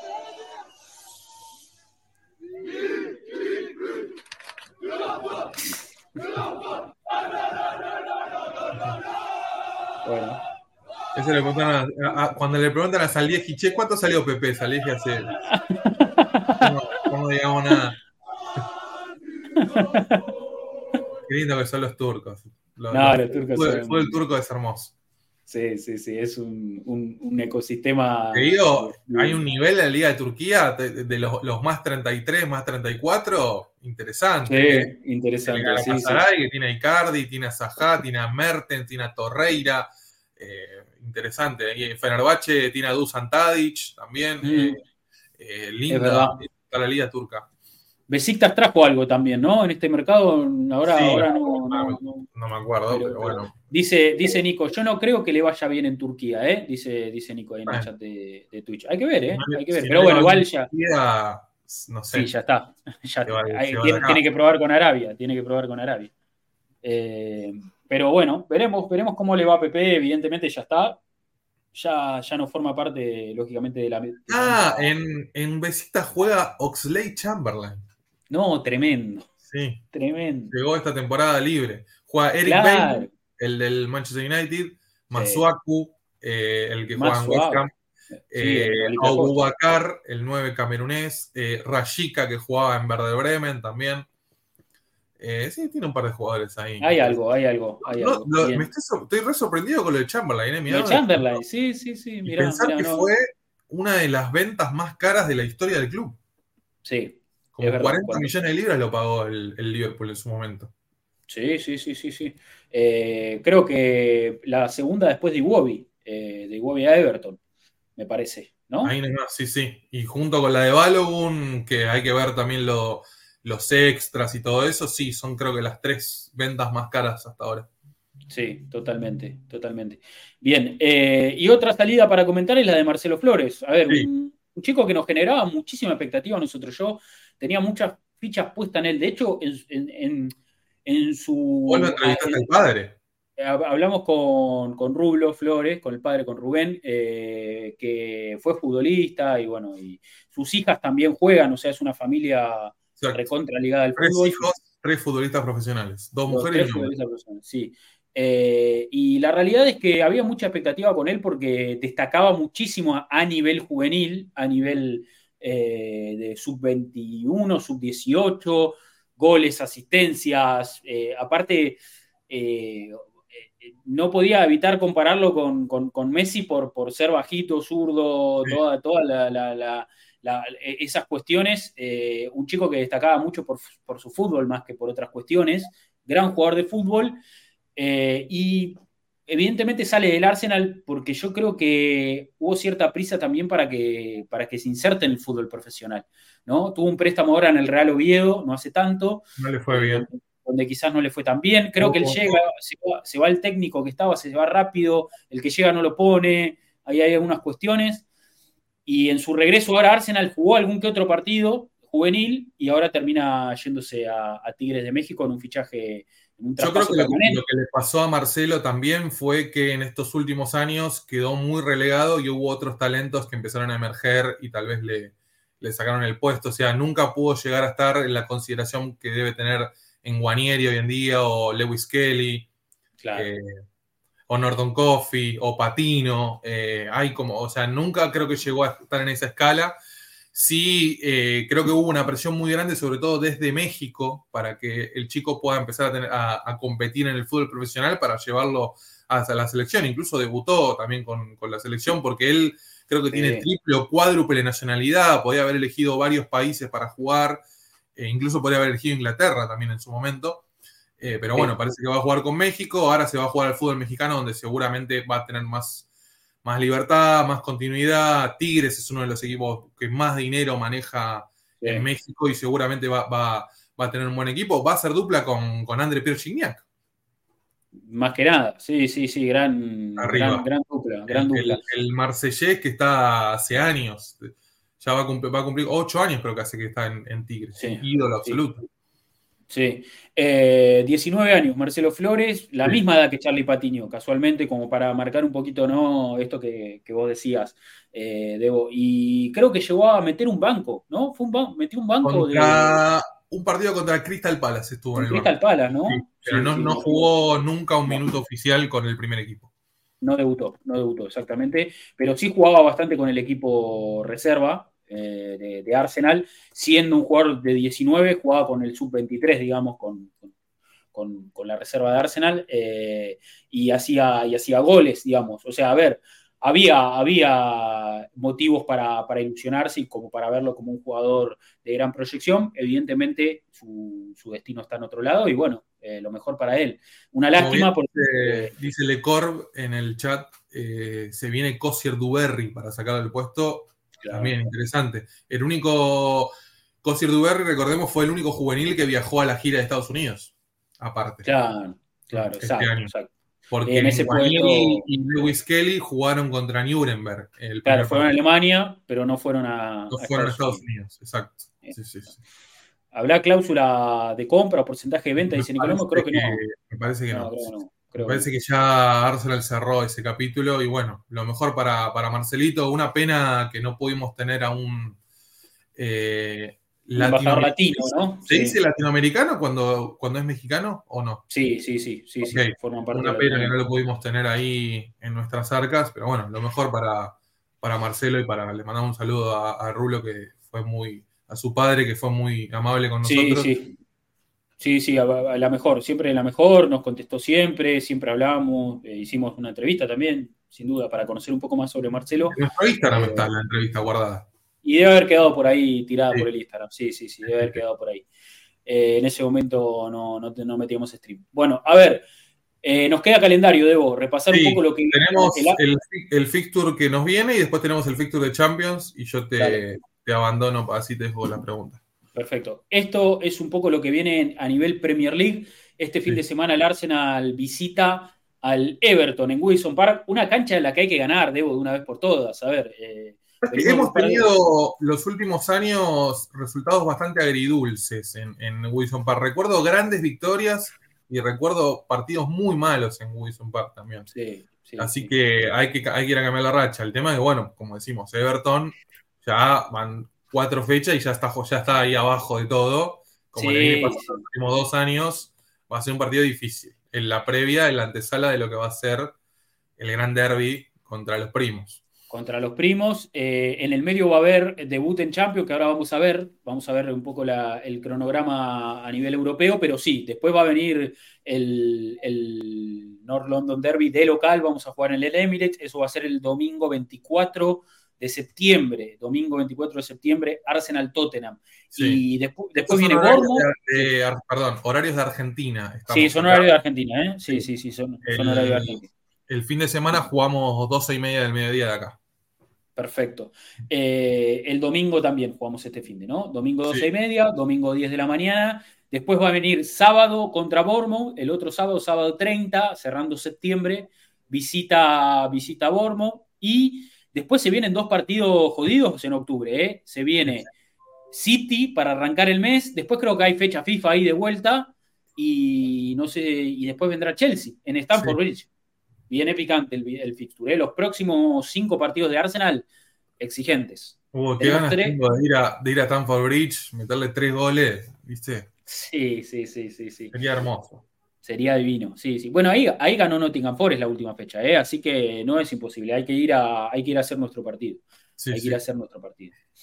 Pero bueno, ahí, ahí un poco lo que viene en Premier, los próximos cinco compromisos de Premier y tenemos, por supuesto, lo que va a tocar en Champions. En el chat, acá tenemos el fixture del Arsenal en la Champions. Perfecto. Eh, ese es el fixture del Arsenal en Champions. Arranca el miércoles eh, frente a PSV, miércoles 20 de septiembre, o sea, en ese sentido, vamos a estar jugando contra eh, Everton. Después viene el debut en Champions, ¿no? La semana que viene. Sí, miércoles. Miércoles de la semana que viene vamos a estar jugando en Champions. Después va a venir el clásico con Tottenham. Dato fundamental, una semana con tres partidos, pero no nos movemos de Inglaterra. Vamos a, a Liverpool de visitante y después tenemos dos partidos en Londres seguidos. Clave, clave, eso es clave. Después va a venir el partido de Copa de la Liga con Brentford. ¿eh? Atención, después del clásico con Tottenham, Arsenal juega con Brentford. Eh, y ese, ese partido con Brentford es el 27, que cae, eh, está cayendo miércoles también, miércoles 27. Claro, entonces tenemos domingo, miércoles, domingo, miércoles. la semana que viene debut de Champions, la otra semana Copa de la Liga. Perfecto. Y bueno, después el segundo partido vamos a jugar con Lens de visitante, vamos a ir a Francia el 3 de octubre, eh, contra el Sevilla de visitante en España, ¿no? En el Sánchez Pijuán también, eso va a ser el 24, 8 de noviembre con Sevilla de local. Los dos de Sevilla no, nos tocan juntos, porque ahí como que se invierte la, localía, ¿no? El partido en el Sánchez Pijuán seguramente sea el más complicado de toda la fase de. Sí, yo creo, yo creo que ese va a ser el partido más, más picante de, toda la, fase, la Ojalá lo podamos tener ahí, Adrián, de, de, enviado especial, ¿no? Que se haga unos kilómetros hasta Sevilla. Yo creo que él va a intentar estar, vamos a ver, pero sí, yo creo que él va a intentar estar. Vamos a ver qué, qué, termina pasando. Nico Lomo, masterclass del Neni contra el Sí, claro, golazo de el típico gol de, de 40 metros que hace todos los años. Totalmente. Eh, bueno, y después eh, Lens de local y PCB de visitante para cerrar la, participación. Habíamos cerrado también en el grupo de Europa League de visitante con PCB, eh, también, nos había tocado el año pasado. y habíamos perdido. Y fue derrota, y fue derrota, sí, sí, sí. Fue la rompió toda. Exacto, y jugaba todavía. Ahora está en, Leipzig a préstamo. Totalmente. Jugaba todo el PSG y lo dio a préstamo a Leipzig. Todo, sí, sí, sí. Eh, aparecía el, el Xavi Simons, este, este mercado. Sí, estuvo sonando, estuvo sonando. Buen jugador. Dice Fede Buso ahí en el chat, dice dos, clases, eh, dos eh, muy claves esos dos partidos seguidos de local en la parte que se empieza a definir el grupo. sí, sí, va, va, va, a ser picante. La, 13 puntos en la fase de grupo, dice Alberto en el chat. El partido contra el en Francia es tramposo porque a tres días recibimos al City. Ojo. vamos, a tener que rotar ahí probablemente. Sí, Bueno, eso, también va a pasar, ¿no? Porque más allá de con quién juegues, es con quién juegas después. Ahí va, a haber que empezar a hacer la, rotación, ¿no? Esperemos que, se maneje bien e, ese tema. Eh, pero bueno, va, viene picante el calendario. Ahí en imagen aparecía Odegar que parece que va a renovar el contrato, ¿eh? Está ahí tratativas para, ojalá, una renovación. Sí, sí. Queremos que Martin haga toda su carrera en el norte de Londres. Sí, sí, sí. La futura estatua. Bueno, eh, bueno, Debo, no sé si. Sí, sí, abandono porque voy a almorzar y después voy a trabajar. Así que. Dale, perfecto. Un abrazo para todos. Eh, gracias como siempre por estar por acá. Si se siguen eh, dándole like acá en, Twitch, nos, viene muy bien. Estamos cerca de los 2.000 seguidores en, Twitch, que la verdad nos agradecemos mucho. y por supuesto, todas las, suscripciones. si nos pueden seguir también en Spotify, en YouTube, en todas las redes. Por supuesto nos viene muy bien, los esperamos. Gracias por estar siempre en una semana donde no jugó el Arsenal, pero bueno, ya el próximo domingo volvemos con la programación habitual y el siguiente lunes tendremos el análisis de este Everton Arsenal. Perfecto. Bueno, Debo, nos vemos. Un abrazo. Adiós. Bueno, ahí, ahí estamos, muchachos. Vamos a hacer las. Vamos a ver preguntas eh, que hayan quedado ahí en nuestra cuenta de, Twitter, arroba Arsenal-América. Dice Paola en el chat, cuando Odegar hace el gol, se coge el escudo, enamora más. Hasta ahora no puedo creer que el Real Madrid lo haya dejado ir. No, lo de Odegaard fue una verdadera ganga. La verdad, un jugador de, su calidad, de su proyección, porque no deja de ser un tipo joven. Comprado a 35, 30 y pico de, palos, es un regalo, es un regalo. Em, a ver, vamos a las preguntas, che. Nos quedaron ahí las preguntas eh, colgadas para, hablar un poquito de la salida de PP, sobre todo, para hablar un poquito de lo que viene en el calendario. Eh, ahora sí, ahí estamos, arroba Arsenal Bajo América, como siempre, ustedes pueden dejar su mensajito. Eh, y vamos a empezar con Willy Montoya, grande, Willy ahí siempre participando, le mando un fuerte abrazo. Dice, hola amigos, la contratación de PP por resultados deportivos y el costo de la operación es la peor contratación hecha por el club en la época moderna. El jugador nunca se adaptó al sistema Arteta y según él, el mismo PP, mucha fuente del club, se intentó mucho con él, dice. Sí, sí, yo, a ver, yo creo que Arteta le dio oportunidades de más, eh, sobre todo en el arranque del ciclo, porque tampoco había tanto material, no es que, o sea, que, estaba dejando de jugar algún jugador que, lo podía hacer mejor. Tampoco había tanto, o sea, era PP o Saca en ese momento no contaba como una opción en ofensiva, eh, Emery lo había probado como lateral y, Arteta en los primeros partidos lo pone de lateral izquierdo. Después yo creo que Arteta dice, no, este pibe da para jugar más arriba. Hay un punto de inflexión que es el Boxing Day del 2020 contra Chelsea, que ahí entra Smith Rowe. Eh, Arsenal cambia del 3-4-3 al 4-2-3-1, pasa, saca a jugar de, extremo derecho y ahí todo empieza a fluir mucho mejor eh, a nivel táctico y a nivel sistema de juego pero hasta ese momento Pepe era la gran opción para el ataque, o sea, era jugar a Pepe. No había mucho más para hacer. Nelson, me acuerdo que también fue incluso titular en el primer partido de Arteta. eh, yo creo que, tuvo oportunidades Pepe, pero evidentemente no estaba, no estaba a la altura. Pepe llega aparte de la liga francesa, eh, que parecía que era una bestia. Esa temporada en el Lille eh, había hecho dos dígitos de goles, dos dígitos de asistencia, era bestial. Una liga francesa que tampoco tenía, tenía tantas grandes figuras, Neymar recién llegaba, creo, y terminó ahí. Mbappé recién aparecía en el Mónaco, era esa temporada. 2017-2018, por ahí estamos hablando. Pepe en ese momento era la gran aparición del Lille, el Lille que, había construido eh, Luis Campos, que ahora es el director deportivo del PSG, donde estaba Magaláes también, eh, donde, donde, trajimos a Magaláes. Era un Lille que asomaba como un gran equipo, que tenía buenos jugadores, y Pepe estaba dentro de, las grandes estrellas de ese equipo. La rompía toda en Francia. Entonces cuando llegó al Arsenal era bueno, este era una apuesta grande. Pero como decíamos con Debo antes, Emery no lo quería, de hecho quería a Sajá y le terminan trayendo Pepe por este negociado y demás. Y bueno, evidentemente cuando, a ver, evidentemente cuando un fichaje empieza así, en un equipo como el Arsenal, donde, eh, donde, sabemos que es un club que, respeta mucho los procesos, donde sabemos que, es un club, me voy a un poquito el micrófono, eh, donde sabemos que es un club que, la armonía es, es, un valor eh, fundamental para, para, cimiento, para construir desde ahí, ¿no? que todo fluya bien, que todo sea como tiene que ser. Y, en un club como Arsenal, haciendo estos negocios turbios, es obvio que las cosas no van a funcionar. Es obvio que las cosas van a funcionar.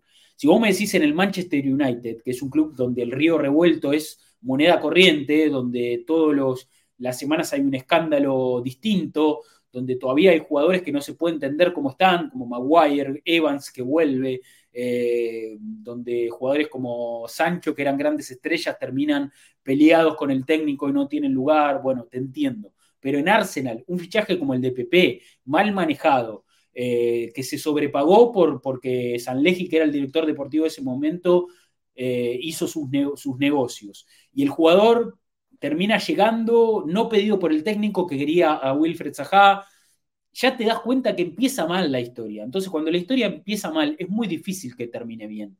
Y lo de Pepe ya hace años que el club se lo quiere sacar de encima.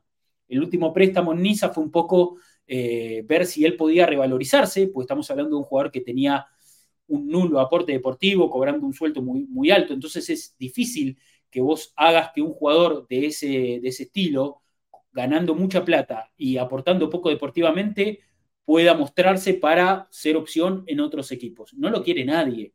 Entonces, no había muchas alternativas para que se vaya. Los mercados ya habían cerrado, los mercados más fuertes de Europa ya habían cerrado. Entonces, ¿qué te quedaba? ¿Arabia Saudita o Turquía? Termina yendo al Trabzonspor, donde fue recibido como héroe. Eh, a ver, los, los hinchas turcos son muy efusivos y, lo terminaron recibiendo. A ver, te llega un refuerzo del Arsenal, es, eh, es, una gran compra para ellos, es, es un gran, gran fichaje, pero para nosotros la verdad que sí, es una salida que decepciona porque se pagó mucho dinero, porque nunca estuvo a la altura. Pero en definitiva, no, no hay que mirar atrás, eh, ya está, lo que no fue, no fue. Eh, como digo, me parece que el fichaje de Nicolás Pepe lo que dejó en Arsenal es una gran lección. Yo creo que los Cronky hasta ese momento no se habían implicado tanto en la dinámica del club. No estaban tan eh, preocupados por quién venía, quién llegaba. Confiaban mucho en, Gasidis, que era el CEO de, ese momento, o confiaban mucho en Sanleji, que era una especie de director deportivo. Cuando se dieron cuenta que ese tipo estaba haciendo negocios, que traía jugadores que no servían, y dijeron, pará, vamos a ordenarnos. Llegó Tim Lewis, también hombre de confianza de ellos. Eh, empezó a revisar cuentas, dijeron, che, acá hay números que no cierran, empezaron a hacer movimientos en el área deportiva, Sanlegia afuera, eh, Mislintat duró poquito, Gasidis afuera, y ahí empezaron a acomodar un poquito la, estantería. Llegó Miquel Arteta, se lo puso a Du, y ahí el, club empezó a, hacer las cosas mucho mejor. Y el fichaje de PP pasó sin pena ni gloria. Fue uno de los fichajes más caros de la historia del Arsenal. Eso no, no va a cambiar. Esos 80 millones que se pagaron están muy cercanos a, bueno, lo que después se termina pagando con, con Rice, que termina eh, siendo el fichaje más caro de, la historia de Arsenal hoy por hoy. Pero, pero bueno, no, no, no, no hay mucho más para decir más que eso. Una historia que no fue y que, como digo, quizás en cancha no, no nos colaboró tanto. Le podemos dar a Pepe eh, el, el, mérito de haber marcado algún otro gol en esa FA Cup que el Arsenal gana en el inicio del ciclo Arteta, pero no mucho más. Pero sí que dejó muchas lecciones afuera de la cancha. Yo creo que el club ahí empezó a sanearse un poco y a decir, acá las cosas se hacen con armonía o no se hacen. Eso es el Arsenal. Me parece que hoy sí estamos encarrilados en un club que hace las cosas acorde a, su historia, acorde a su filosofía, ¿no? a sus valores. Me parece que hoy sí estamos en consonancia con todo eso. Bueno, eh, me, fui un poquito por, las ramas. Eh, pregunta de Federico Ale, dice, saludos muchachos, yo no considero que el paso de Pepe del todo no fue malo, pero obviamente que por lo que se invirtió se esperaba muchísimo más. Ahora el hecho de que él tenga mejores números que Mudrik y Sancho juntos eh, no solo me sorprende, sino que me causa risa, dice Federico. Ahora creo que ya es hora de romper la mala racha que tiene el Arsenal en Wilson Park. Si no se puede ganar este, eh, a este inválido Everton, no le veo oportunidad alguna de ganarle al City por Premier. Y no viene el caso, pero me da pena verlo desperdiciado a lo Chelsea, dice. Bueno, comentario ahí de, Federico. Sí, creo que, que, Arsenal tiene que ir a, a Park esta vez eh, con, con, todas las intenciones de romper esa mala racha en un estadio que siempre nos cuesta, porque tiene una atmósfera picante, porque, porque es chico, un estadio eh, de sus dimensiones muy particulares, porque el Everton hace su partidito ahí y, te saca los laterales al área, ¿viste? Y te, complica desde ese sector. Pero bueno, hoy Arsenal me parece que, está en condiciones de, llevarse una victoria, ¿eh? De ahí, esperemos, para, seguir con, eh, por la senda triunfal después del gran triunfo ante United. Aparte, después de ganarle United, yo creo que estamos más, venimos en alza, ¿no? Venimos con el ánimo, con la confianza a tope. Hay que aprovecharlo eso. Eh, Juan Martín Ramírez que dice, buenas, ni el precio ni actitud acorde a lo que queremos para el Arsenal, pero también reflejo de lo que fue el post-vengerismo y sus primeros años. A Pepe lo pongo en perspectiva, contexto y no lo hago personal sin rencores. Eh, ¿Qué esperan para lo que viene? Sonrisa y a disfrutar, dice Juan Martín Ramírez. Sí, me parece que, está bien, o sea, creo que mm, eh, coincido con esto que dice Juan Martín Ramírez de, del post-vengerismo, ¿no? Wenger se va del club y la reestructuración iba a costar un poco y había un poco de desconcierto. Che, ¿quién, quién es el que maneja acá entonces ahora? Porque Wenger manejaba todo. Los Cronky, a ver, para que quede, para que quede claro también, los Cronky no se implicaban en el club porque confiaban mucho en Wenger, porque Wenger en ese momento era la gran figura, la, la figura eh, que, manejaba todas las áreas y, estaban muy confiados en él. Después cuando Wenger se va, los Cronky siguen como con esa postura de, bueno, de que el club quede en manos de los que están en el área deportiva. Y el área deportiva era de gente que, evidentemente no estaba a la altura de lo que, de lo que el Arsenal necesitaba. O sea, si, si Sanleji iba a estar haciendo sus negocios en el club, y íbamos a ir a la ruina. Eh, Iván Gassis terminó yendo al Milan, lo levantó un poco, qué sé yo, pero evidentemente también dejó mucho que desear. Era un tipo que estaba más en las cuestiones comerciales que en las cuestiones deportivas, así En cuestiones deportivas no le podíamos pedir mucho. Y me parece que, bueno, en definitiva sirvió para eso. Eh, a ver, mensaje ahí de quién. Sergio Chiriboa dice, Evalúo el paso de Pepe con un 6 de 10. Pienso que Pepe tenía potencial enorme. Si Emery hubiese tenido éxito en Arsenal, sería otro Pepe. Ojo en Wilson Park. Eh, solo espero ganar para romper la mala racha en Liverpool. Ojo con la semana del clásico toca debut en Champions. Y los Spurs vienen jugando bien. Bueno, sí, lo que viene va a ser más exigente todavía. ¿eh? Más exigente todavía. Se vienen partidos muy exigentes para el Arsenal. Sebastián Durán que dice Pepe preso de su precio y no se adapta al sistema actual. Gracias por la FA Cup y no mucho más. Su lenguaje corporal tampoco ayudó mucho en referencia al fixture. Creo que todo es ganable. Espero igualmente que comiencen las otras copas para ver al resto de la plantilla jugar. Bien. Eh, ver a Fabio, a Emilio, a Nelson, a Kibior, a Raya jugar partidos completos como pueden ayudar al equipo titular. Dice, al Everton quiero hacerle siete goles. Tengo la espina de la temporada pasada. Saludos chicos y espero que este parón de selecciones termine luego de ver eh, para ver al cañón de nuevo. Sí, la verdad que hay mucha ganas de, de ver al Arsenal, ¿eh? Muchísima ganas de ver al Arsenal de nuevo, competir. Eh, Jairo que dice, lo de Pepe fue un mal necesario. Gracias a eso los dueños del club pudieron detectar las anomalías que estaban surgiendo en el club cuando miramos atrás y vemos esa plantilla que teníamos, esos perfiles de jugadores y proyectos obsoletos para nuestros rivales. Coincido totalmente con Jair. Esto, esto, era lo que, lo, que estaba tratando de decir. ¿eh? Dice, nos tenían como una burla, era algo realmente frustrante. Equipos como los Spurs, Chelsea, Liverpool o Manchester City, entre otros, empezaron a perdernos el respeto. Y gracias a ese cambio y la llegada de Arteta, hoy podemos mirarnos cara a cara con cualquier equipo de Europa. Espectacular el mensaje de Javier, che, muy bueno. Eso es, exactamente la, esencia de lo, que, de lo que quería decir. Héctor, que lo veía ahí por el chat también, le mando un fuerte abrazo a mi amigo Héctor. Dice: Hola, habría que aprender lo del caso Pepe. Le exigimos tanto que lo terminamos regalando. Lo poco que hizo fue mucho más que Mudrik, Sancho y Anthony, y no creo que a ellos los vendan por cero. Simplemente es un jugador que no es de elite y tampoco encaja en este esquema. Eh, paciencia con Haber, con Enquetia, a la mínima lo critican. Gabriel Magaláes el año pasado también, dice Héctor. Bueno, sí, sí, sí. Eh, yo creo que, que, bueno, que hablamos ya un poco de eso de, algunos jugadores que, tienen que, empezar a adaptarse a este nuevo funcionamiento de Arsenal y jugadores que antes también eran muy criticados y que hoy sí están, están a la altura. ¿eh? Eh, pero bueno, esto es un proceso, esto es un proceso, yo creo que a la larga, eh, a, mí, a mí lo que me deja tranquilo de todo esto, a mí lo que me deja tranquilísimo de todo esto, es que también estamos en una etapa en que sabemos respetar los procesos, porque eh, no es que a Havertz ahora al tercer partido ya lo vamos a sacar del equipo. Yo incluso creo que va a seguir siendo titular o Arteta le va a seguir dando muchos minutos porque confía mucho en sus cualidades. Pero lo que me deja tranquilo es que hoy Arsenal como club, eh, como institución, no solo dentro de la cancha, sino fuera también, sabe muy bien lo que quiere. A mí me deja tranquilo eso, que hoy está muy bien marcado el norte del equipo, o sea, hacia dónde estamos yendo. Entonces, me deja tranquilo eso, que evidentemente vamos a respetar los procesos y le vamos a dar a un jugador como Javier, por ejemplo, el beneficio de la duda, eh, para que pueda adaptarse, para que tenga sus minutos, para que de a poco entre en la dinámica y que cuando nos demos cuenta de que no funcione va a salir, pero que ojalá funcione, lógicamente, pero, pero que tenemos muy claro cuál es el, norte, hacia dónde estamos yendo, cuáles son las etapas. Esto que hablaba Miquel en algún momento que dijo de las fases, de cinco fases, un proyecto de cinco fases. Yo creo que el Arsenal lo tiene muy claro, eso Arteta sobre todo, tiene muy claro cuáles son los pasos para que el equipo se instale poco a poco cada vez más en la elite, compita con los grandes como el City, como el Liverpool, o a nivel europeo con el Bayern, con el Madrid, con el que vos quieras. Yo creo que Arsenal hoy está camino a eso.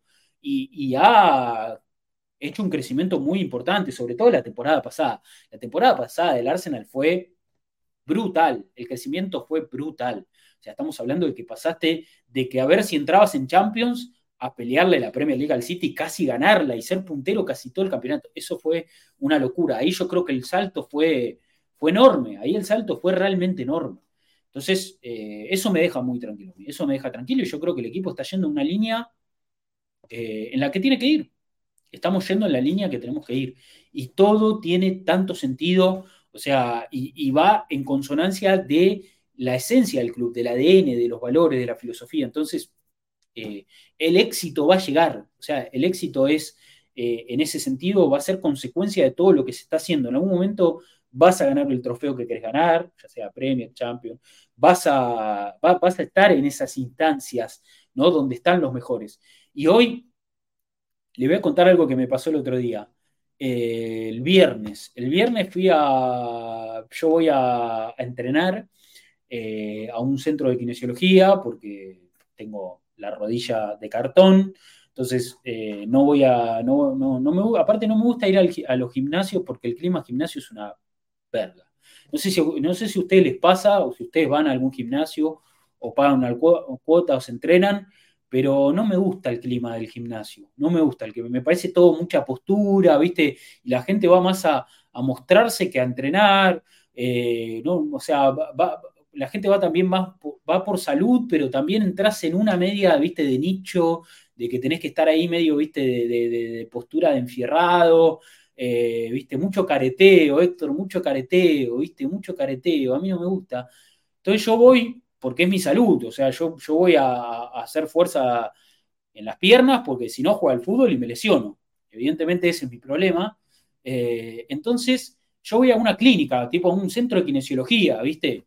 Eh, me gusta entrenar ahí, porque aparte ahí va gente que va a entrenar porque se quiere recuperar de, lesiones o, o, de problemas físicos. Entonces, no hay careteo, no hay postura, estamos todos en la misma, estamos todos rotos, ¿viste? Estamos todos rotos. Entonces, eh, hago eso, ¿viste? Y me pasó el otro día, yo, voy a spinning disecto para jugar al fútbol en forma. Claro, bueno, hay que, hay que acompañar un poquito la, ¿viste? La, lo, que es eh, la parte física para, para, después, cuando vas a jugar al fútbol, que no se te salgan los pulmones por la boca, ¿viste? Y sentirte un poquito mejor y que no te duela nada al otro día, ¿viste? Estar un poquito eh, físicamente acorde a, la actividad. Porque el fútbol, a ver, nosotros no jugamos, ninguno de nosotros juega a un nivel muy exigente, pero el fútbol como deporte en sí mismo, la dinámica del fútbol te exige, porque tenés que saltar, porque tenés que frenar, arrancar, eh, tenés que, viste, tenés que estar físicamente un poquito acorde a toda esa movilidad, viste, los cambios de ritmo, eh, eh, viste, los forcejeos, los duelos, los choques, todo eso pasa en el fútbol, entonces vos físicamente tenés que estar un poquito acorde. Yoga, dice Sergio, para, para dar más flexibilidad. Sí, me gusta, me gusta. Pero bueno, viste, también es, es otro ambiente, viste, es como un nicho también y entras en esa. Me siento cómodo en la de, eh, con la gente que está rota, yo, viste, con, los que están lesionados. Ahí me siento bárbaro, porque yo estoy todo roto. Yo tengo en la, rodilla derecha tengo dos lesiones gravísimas. Tengo una, tengo, bueno, rotura de cruzados y de menisco, una rotura de menisco muy, muy jodida y tengo, hace no tanto, tengo, tuve una lesión en un, cartílago, en el, cóndilo, también me rompí todo. Y bueno, también, no tuve que operarme ahí, pero tuve que hacer todo un tratamiento y mucha kinesiología y demás. Bueno, yo entreno ahí, a lo que iba, me fui por las ramas. Eh, y me pasó que había, ojo, ojo sos Abu Avidis, sí, más o menos. Me pasó que había gente, había más gente con ropa de Arsenal que con ropa de Boca o de River. Había más gente con ropa del Arsenal que con ropa de Boca o de River. Entonces, empieza a aparecer la ropa del Arsenal. ¿Por qué? Y porque sos el equipo que está apareciendo ahora, que juega lindo, que pelea la Premier. Eh, y, bueno, la gente. Ah, yo tenía un busito del Arsenal. Y te lo pones ahora, ¿me entendés? Yo igual uso ropa del Arsenal desde de siempre. Pero la gente que quizás no es hincha del Arsenal, eh, se empieza a poner de moda el Arsenal. ¿Por qué no, Nico? ¿Por qué no que no se ponga de moda? ¿Por qué no crees que se ponga de moda el Arsenal? Ojalá que se ponga de moda el Arsenal. Ojalá que se ponga de moda el Arsenal. Yo, a mí, me, a mí me encanta ver a la gente. Yo veo una camiseta del Arsenal por la calle y me pongo contento. Me encanta, me encanta, me fascina.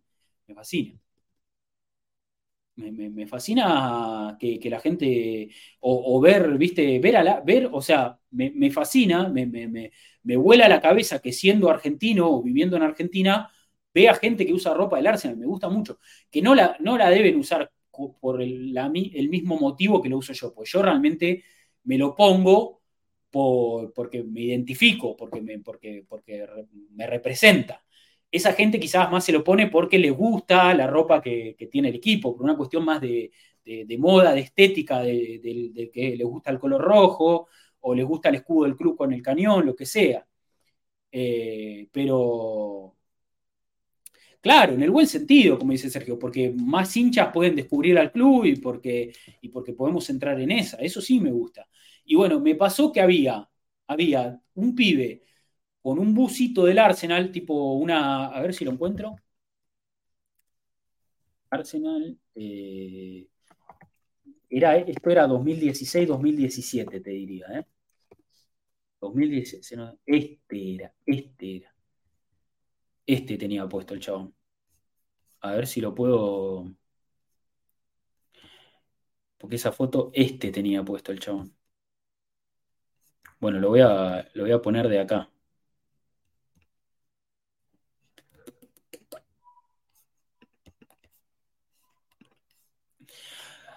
Eh, dice Nicolás Cadima en el chat. Anoche me fui a perchanguear con los chicos del barrio y pum, éramos tres con la purera del Arsenal. De a poquito van saliendo. Bien, bueno, ¿ves? Eso es lo que yo te digo. Eh, Nico dice, igual necesitamos nuevas generaciones. Chicos de 8 años en Inglaterra nunca habían hablarse Champions, por ejemplo, gravísimo. Bueno, pero por eso, de esto de a poco se va, se va renovando. Por eso yo quiero que aparezcan hinchas de Arsenal y que, que, aparezca más gente. Pero este, tenía puesto el, el chabón, mirá. Este uso tenía puesto. Este. Este pantalón no, pero bueno, este, este uso tenía puesto. Tenía puesto este uso. Y, eh, y había otro tipo, eh, el de Metersacker, dice. Bueno, claro, de esa época. Y después había otro, eh, a ver si lo encuentro.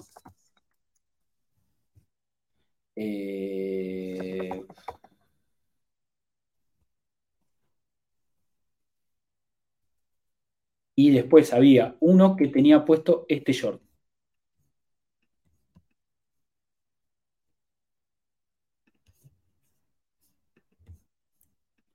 Bueno, una imagen más chica no había, ¿no? Esperen que estoy tratando de encontrar una, una imagen como la gente. A ver, este está